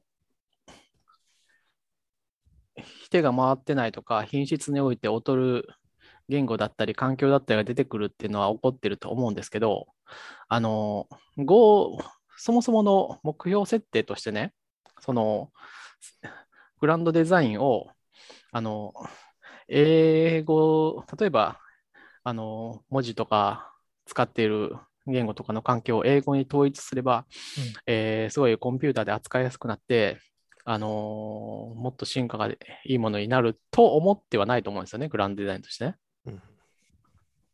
多分ね。あの、勝手に言ってることだから、憶測なんだけど、多分そういうふうに、あのー考えられてはいなくて、やっぱりこう、えー力の技術の限りで多様な言語とか環境とかをこうう、うまいこと扱っていく、まあユニコードとかもう本当にそうなっていると思うし、いろいろなんか変なことも多いけど、まあそういうふうに進んでいくと思うんですよ。うんなのでそれがもう、こう、そこら辺の技術がもっとどんどん発達して、あの、例えば、そう、ミクロな話で言うと、日本語変換とかの、いわゆる2フェーズコンバージョンみたいな IME を実装するっていうのも、もっと全然簡単になれば、なるほど。結構問題は解決すると思うし、みたいなところはあると思うんですよね。まあ、それが早いか、こう、もっと日本の衰退するのが早くて、みたいな、そうだよね。そう。もう完全にこう、日本語の IME を作るノウハウっていうのは失われてしまったみたいな、いわゆるその、オブジェクティブ C における UI キットみ、アップキットみたいな、怒られるな。うん、怒られる。それは怒られる。現役やからね。あ怒られる。うん現役やから。うん、あの、今西さんとか助走つけて殴りに来ると思う。そこは、あの、黙って殴られますわ、それです。それぐらいで許されるんだったら、今のは殴られよ。2発ぐらいまでだったら殴られよ。いや、3発ぐらいまでだったら殴られよ。まあ、気の数まで殴ってもらうとして、まあ、そんな感じで、そう。なんかこう、もう、なんかこう、日本語の漢字のフォントが変なのが混ざってても、誰も直さなくなって、もう使う人も慣れてしまって、みたいなことが先に起こる可能性はありますね。だからその分野をやり続ける人間がいなくなると、ノウハウが継承されないってことですよね。そうですね、もう典型的ということになるかもしれない問題ですね。う。うんんうん。っていうのを、うん、多分ニワさんはもっと多分リアルな危機感として多分捉えているるでしょうね。現場におられるというか、あっち側にいるし。私もまあすそういう危機感がないわけじゃないんだけど、うん、あ私の場合はまあある意味技術的な進歩の方が勝つんじゃないかと思ってる節もある。そういうふうに楽観的に捉えてるところもあってっていう話ですね。まあだからあれですよね。あの、もうちょっと、まあ今のお話は、まあ我々はアプリだから、まあ正直アプリってなくなって困るもんそんなないですけど、あの、これが銀行のシステムみたいな話になったら、あの、コボルを書く人がもしいなくなったら、あのシステムってそのまま止まっちゃうんですよね。うあるね。ん、実際そこね、どうなんだろうね。そういう意味で言うと、うん、いやまあ、コボルは多分、コボルの継承、ね、ミクロな話で言うと、コボルの継承はそんなに支障はないとは思うんだけど、その銀今動いてる銀行のシステムっていうのをこうよ読める人っていうのは難しいでしょうね。っていうのはどうなるんだろうね。うん。あとあるし、まあまあこれはちょっとセンシティブかもしれないけど、原発を あの止めたら、あ原発の技術者がいなくなって、原子力工学が衰退するみたいな話もまああるわけじゃないですか。あ原発とかはそう分かりやすくそうだろうね。あんうんあのソフトウェアはまあ、なんとでもなるっちゃなんとでもなるけど、原発は手元で動かすわけにいかないですからね。そうなんですよね。あと、で原発ってね、アップデートできないんだよね。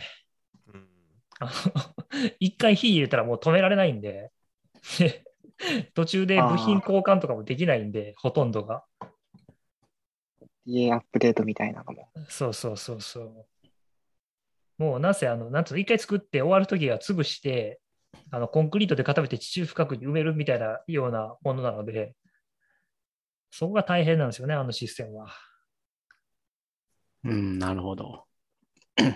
そうそう。まあ、ノウハウをどうやって継継承していくかっていうのは確かに考えていった方がいいかもしれないですね。原発はちょっとなんかでも本当にそこは普通に難しそうだな。なんかうんブランドデザインとしてそういうことを考えてる、考えてかつ影響力のある人ってのがすごい限られるから、その人が間違えたらもう間違えたらっていうか、その人の力が及ばなかったら終わりみたいなところはあるんじゃないかなっていう気がするね。仮に全部の原発を止めたとして、まあ、地中深くには、あの、なんだっけ、廃棄物が残るわけだから、それのメンテナンスしなきゃいけないわけで。うんそうすると、学問自体はやっぱり残し続けなきゃいけないから、誰かは居続けなきゃいけないみたいな話ですよね。そうだね。まあ、ちょっとよく、僕もそこまで専門家ではないので、原発が爆発した時に4、5冊本を読んだレベルだから、ああ、でも本藤さんは本本を結構読みますよね、その辺で。はい、はい読んだ。あれで、うん僕、あれでその、あの、減衰剤の話とか、あとそもそもそのな、なぜナトリウムをわざわざその熱媒体に使うのかとか勉勉強して、え、知ってます？あの、原子炉で温めて、まあ言ったらタービンを沸かす、お湯を沸かすわけじゃないですか。うんはい。あの時に、発電のためにね。そうそう。つまり、で、その時に原子力の、ね、核分裂で生まれた熱をそのタービンの方に持ってこなきゃいけない。お湯を沸かす装置に。はい。で、その時に一番、まあ僕ら普通に考えたら、水を沸かすじゃないですか。はい。でも、実は水ってあんまり良くなくて、なぜかっていうと、沸騰したって気体になっちゃうんですね。はいはい。で、ちょっと間違ってたら、あの誰もう誰か後で指摘してほしいけど、その、なるべく液体とか固体のままで寄ってほしいんですよ。循環するために。ううんんなので、めちゃくちゃ高圧にして、水のままで300度とかにしたいんですけど、それは難しいと。うんうんうんじゃあ、鉄の棒にしますかっていうと、またこれ新しい問題があって、原子炉の内部ってすごい放射性、放射線がいっぱい出てるんで、普通の金属全部ね、放射化って言って、あの放射性物質になっちゃうんですよ。うんはいはいはいはい。で、またこれが材料工学でいろんなことが分かってて、実はその放射化しにくい原子っていうのがいっぱいあるらしいんですね。うんで、。その中で、一番なんか人間が、人類が扱いやすくて、放射化しにくくて、熱伝導率がいいやつっていうのがナトリウムなんですよ。なるほどね。なるほど。僕らからすると、ナトリウムってほっといても、あの水素と反応して爆反応すね発,、うん爆発するから、うんうんそんなん使うのアホじゃないですか。まあでもそういう意味で安定なんですね。そこの世界の中で言うと。そう。ナトリウムはなんかその放射線を強く浴びても、なんかその放射化しにくいらしいんですよ。うーん。ななるほどねので使うって書いて本に書いてあって、ようやくあの、アホなシステムの理由がやっと分かったって、普通から考えたら、そんな、ただでさえ爆発してもらったら困るものとかに爆発する物質を置くとか頭おかしいんじゃないかってずっと思ったんですけど、ちゃんとその、あれがあって、理屈が。っていうのをちょっと本で読んだりとか、あとその減衰剤の話とか、一回それ読みました。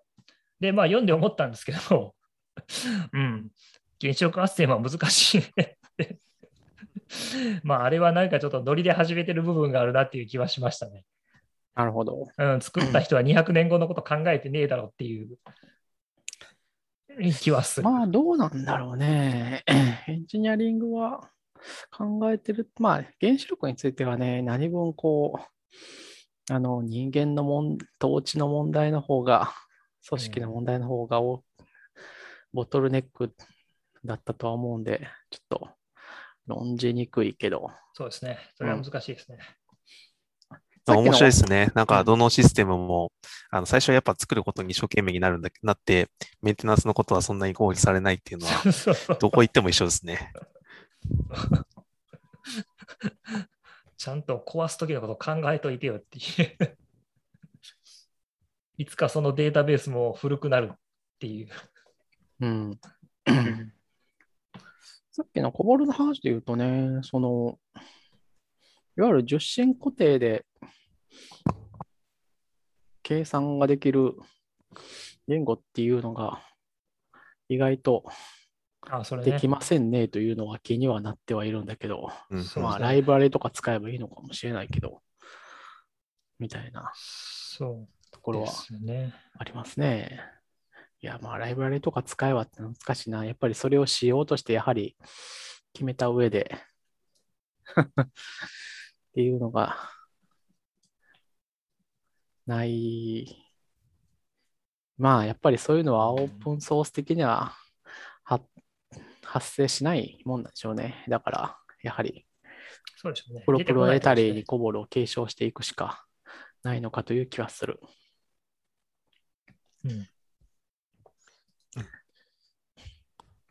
まあ、コボルはまあ大丈夫でしょう。よっぽどなったら本当にお金を、まあ、そのお金を出す体力があるうちにお金を出すことができればなんとかなるやつよ。まあそうですね。うん結局は、その、その言語を変えてお金になるかって話にもなっちゃいますからね。そう。まあ、ソフトウェアのテクノロジーはまあ大体お金が解決してくれるわけだから、お金を払えば、お金を払って人間が頑張ればなんとか なるから平和といえば平和ですね。お金を払わなくて人間が頑張るから、ほとんどの問題が起こってるわけで。そうそうそう。うん。まあ、だから一回落ちるところに落ちた方がいいと思うんですよ。落ちるところで落ちたら戻れないんじゃないですか？いやー、まあ、ななんとかなるんじゃない。まあ、みずほが偉いことになってますけど。うん。金融庁が監督するって言ってるけど、まあ、できないでしょうね。うん。まあ、うん、お金を出すっていうならわかるけどね。いや、なんかさ、なんかあの典型的なあのデスマーチがの規模がでかくなっていってるよねっていう、まあ、そうなるでしょうね。なんか下請けが大失敗して、元請けの会社の部長とか課長が出てきて、引っかきまして、より爆発炎上したら、報告書を出すのが2箇所になる、増えるだけだと思うんですよね。そう。多分やる、やることといえば、多分。いや、それをするんだったら、多分もう公的資金注入で、そう。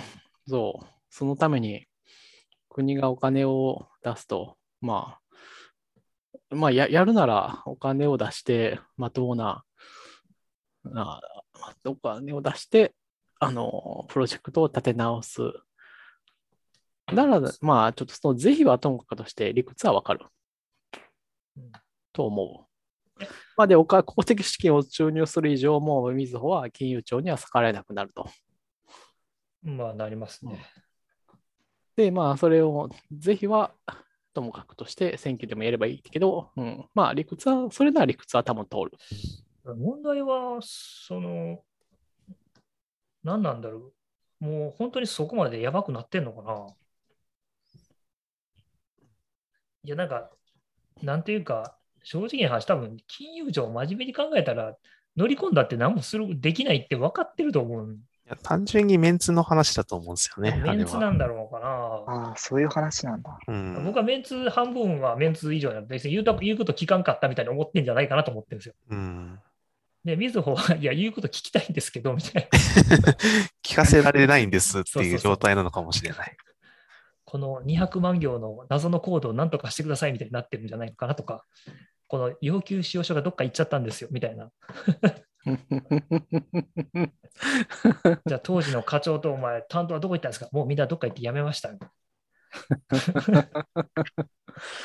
じゃあ日立と日立と IBM ともう名前出して怒られるのはどっかの会社呼んでこいみたいな。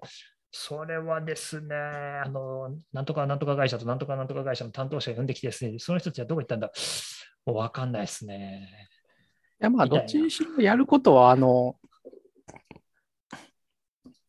現状をこう動いてるものから経験で補っ、あの、で把握していくっていうことに最終的にはなるんで、うん、それしかない、でっていうか、行われてるか、そそういうことで、それに、こう、そこに、ね、と例えば当時書いた人が、まあ、いたら、まあ、多少の役には立つぐらいの話なんで、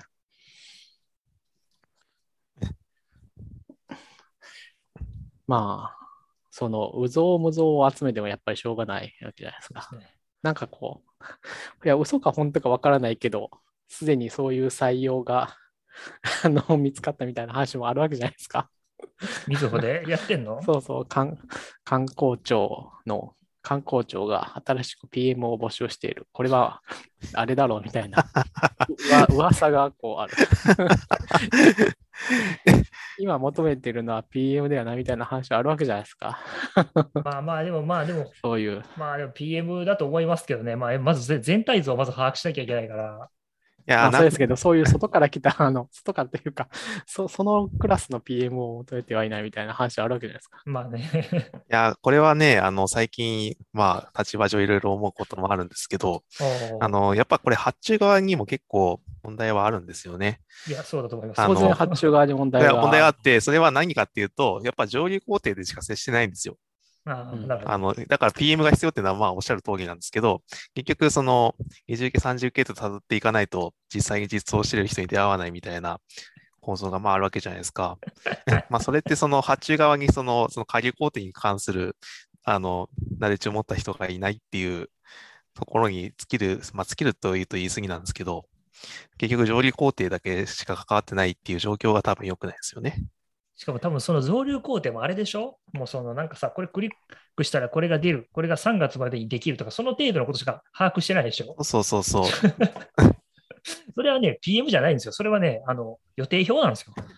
あそうですね。だから、そういう意味で真のプロジェクトマネージャーという真のプロジェクトマネージャーがいる。るんですよ。そう、くればいいんだけど、その求人では集まらん、来ないだろうという。まあ、つまらないでしょうまあところはね。いや、だから、いやなそこをやるんだったらだからあのあれなんですよ。だから、あの、デジタル庁でやってることは、僕はそんなに筋が悪いとは思ってなくて、その PM だけじゃなくて、あの、その、各分野におけるエキスパートを集めて、その、全体にメス、メスを入れるってわけじゃないけど、上流だけじゃなくて全体で関われるようにするっていう構想を取ろうとしてるのは結構評価されてもいいんじゃないかなと思ってますよ。うんいや、でもそれの方が正しいと思いますよ。う。うんん。それはそまあだからそういう人たちが部下にちゃんとついてるマネージャーがいるってことなんですよ。だからその、だって全部は全部マネージャーが細かい技術分かってる必要はないというか、できない、うん把握できない、そんなことや始めたら半導体の作り方から勉強しなきゃいけなくなるから、そうそうそうそうそうそうう。うん。だからそこを適切に役割分担をして、プロフェッショナルをちゃんと置いて、全体をまとめ上げるっていうこと、まあ、それそれがまあプロジェクトマネジメントなんだけど、まあ、それがね、ベンダー、まあ、ベンダーが別に悪、悪ってわけじゃなくて、構造上そうなってるってだけの話で、まあ、とはいえ、なんかその、これ最近話してて、あ、そうだなと思ったんですけど、そのベンダーも、あの、数十人のチームなわけではなくて、結果、何万人とかっていう規模の人たちがかかってるわけであって、まあ、その人たちにも、あの、くあの生活なりが、まあ、あるわけで、みたいな話を聞かされたとき、うん、まあ、確かにそうだなと思ってしまったんですよね。まあ、だし、でも、なんだろうな、それ今、ここでする話じゃないよねって まあ、それはそう。で まず、目の前のプロジェクトをなんとかする話であって、そのうん数千人の社員を食わせるかどうかはちょっと置いとこうよって。いやー、すいません、もうあの2時間ぐらい喋ってるんですよ。はい。うん。はい。もういつものことですよ惜しい、いな、そう。なんか 話足りなかったことがあっいや、たような結構気もするけど話が面白くなってきたんだけどな。あのもう一回だけニタチの話に戻ると、ーうん、またすんのかい いや、ないか。はいあ、もうなんかいいよ、いいよ、いいよ、やろうやろうやろう。じゃあもうあと5分ね。なんかあるかなと思っていろいろ考えたけど、次回やればいいじゃないですか、また。なるほど。うん。あとちょっと1個だけ気気気づいたことがあっせっかく家庭さんに来てもらったけど、あんまり家庭さんがこう、こう、あんたが喋るからね。ここが めっちゃ苦労して、ここが、実はここがすごい大変だったんですみたいな話を。まあなかったかな。結構スイスイやってたしな。先生やってるように見えたな。うん割とスイス行ってたよね。うん。まああれぐらいは。なんかみんなでソンソンさんの思いを知る裏で家庭クマスイスやってるような感じでしたね。そうだったっけ。仮想環境さえできてしまえば。まあでもああいう。うのが思うが、それなりに面白いということであれば、なんだろう。なんかそういう人も他にも出てくるかもしれん。なんかこれ直してほしいですみたいなの募集したいんじゃないあですか？直してほしいはさすがに虫が。んそれは緩すぎるか。うんそっか。それは金払えよって言われて。いやまあなんかこうね、そういうみんなが使ってたけど、こちょっとロストテクノロジーっぽくなってるようなやつみたいなう、。で、こう、まあそれちょっとなんか、ソースコードの中身ちょっと興味あるぐらいなソフトウェアだったら、まあちょっとあるわけじゃないですか。うんそういう可能性も。うん。うんうん。とか、普通にちょっとソースコード興味あるし、作者の人とも話をができるのであれば、2時間ぐらいでなんかこう、古い関係で動かしてみるのた悪くないみたいな話が、あと3個ぐらい起こるかもしれない。うんなんかリアルな数字が。まあ、そんなに多くはないね。そんな多くはないだろうね100は100はないだろうなとあのね思っ、て。一個僕ちょっとね、うん申し上げたいことがね、今回もこれで終わりにしたいんですけど、テーマを。はい。ちょっとこの間ね、いろんな人のポッドキャスト見てたんですよ。はいはい。僕らのポッドキャストね、1回が長い。ああ、長いか。今なるほど更気づきました？うん、うん。大体どれぐらいで15分とか？みんなね、大体2、30分、1時間であせいぜい。ね。うんうんあのね、こんなね、毎回大長編の映画撮ってる僕らだけですよ。うん、そうですね。まあ4みんな回分ってことでしょちゃんとこれだからプロットがしっかりしてるんだろうな。そうですよね。みんな目次あるもんね、ちゃんとね。そう、でも結構どっちも大変だよなって、長く撮るのも大変だし。いや、なんか今日日はこれを話しましょうって決めて、話すようなポッドキャストじゃないですよね、これって。そうだよね。もうそれやれって言われたらもうちょっとしんどいな。なんかお題をくれたらいいんですけどね、そのまあ、あんまお題りくれたらそれ構成作家やからな。まあ、あんまりこう、複数人で話してる感じにならないめところもありそうな気がするんですよね。わかんないけど、結構、私はなんていうか、何々についてって言われたら、なんていうか、ある程度もう自分の中で結論は出ているみたいな状態で 臨むことになるから、ひとしきり私の主張を早口で喋って終わりみたいなことになったりする気はするね。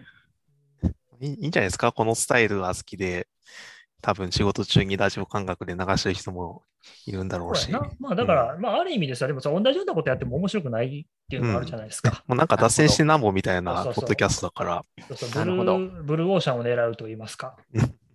ブルーオーシャン、オーシャンなのかわからないけど、ブルーオーシャンはなんか最近の研究によると、ブルーオーシャンだと思われていたものはただの水たまりだったという話があるね。じゃあ水たまりでいいよ、もう水たまり泳げばいいんだよ。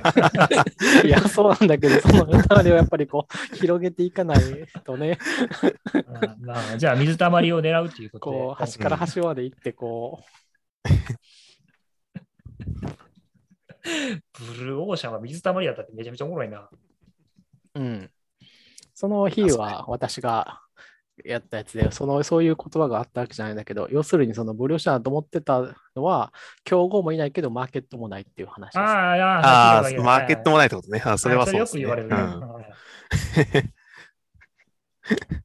スタートアップの経営者に、そのブルーオーシャン水たまりですよなんて言ったらもう激高しますよね。いや、スタートアップの経営者はいいんですよ。あの、水たまりを、その、うまあ、まあ、スタートアップっていうのはマーケットを作っていくやつだから、ね。そもそもブルーオーシャンだと思って入ってくるね、経営者は、まあ、あれですよ。ブルーオーシャンだと思って入ってリクルートにやられたらいいんですよ。その耕すだけ、耕すだけ耕して、リクルートに全部かっさられる。なんか突然ちょっと話が飛んで分からへん。何で来るとか出てきた？いや、リクルートってそうじゃないですか。ある程度、こう、なんかこああ、ちょっと耕したとこう、を非。常にこうできてきたかなと思ったところを、こう、ドーンと、出来の悪いって、ごめん、それ怒られるな。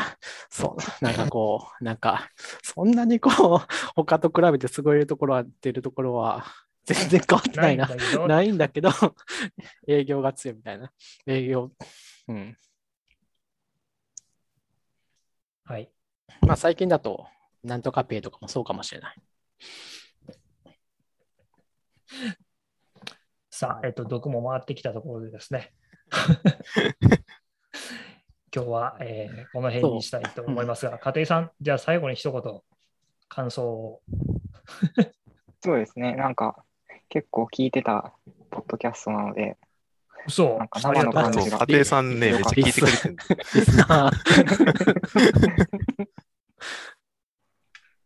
じゃあ、次回も来てくれるかな？お、いいですよ。あ、ややっったた。おあ、増えた。じこれで、これでまた人が増えたね。まあちょっと、家庭さんは学生だから、この日はブロックっていうカレンダーをちゃんと共有してもらって、そうすれば我々も結構気楽に支えるから。なんか誤解されるからさ、俺暇じゃないからそんなに。なんか誤解してるね、君。いや、あの、理系の3年生と比べたら相対的にっていう話ですよ。はいはい。分かったけど、まあいいや、分からんいや、けどさすがにあの、ポッドキャストやってて単位を落としましたと の2時間がなければテスト通ったんですみたいな声だったら、さすがに、あれでしょう、死ぬまで本当に母品に書かれるでしょ。そんなもん本人の責任やんけど。もうええ年超えた大人まあがもう。確かにね、成人して二十歳超えてるわけだしね。そうそネクストして単位を落としました。う。ちょっとした伝説になるよ、それ。なんか我々が一生なんいやか、いやいや、最終的にはそれは本人の責任かもしれないけど、あのー狭いコミュニティでやっぱりやってる以上はそうもいかないっていうのはあると思うんですよね。うん、そらそら、そらな、そらそうやな。そうそうそうそうそ 何に気使ってるか分からへんけど。う。まあ、そんなことを考えていでだからこのるちゃじゃあこの調子で喋るから終わらへんねん。んですね。ははいい。。そう思い出した。はい。じじゃあ、新しい新レギュラーが決まったということで、はい。イェーイ。うんで、すね。そうですね、次回はそのお祝いの会をするということで、あれですね、あの、商品がパラパラと多分皆さん届くんで、そうですね。レビューをやるといいですよね。そうそうそう。あの、うん。私はいただいた商品を組み立てましたよ。これは可能性を感じますね。じゃあ次回はね。うん。うん次回はそれの話と、うん。僕もちょっと iPad mini ね、買買ったんですよ。買ったんですか？買いましたかで。すいや、でもね。問題はね、届くの1ヶ月先なんですけど。ああ、ちょっと遅かったですね。なるほどねそれは。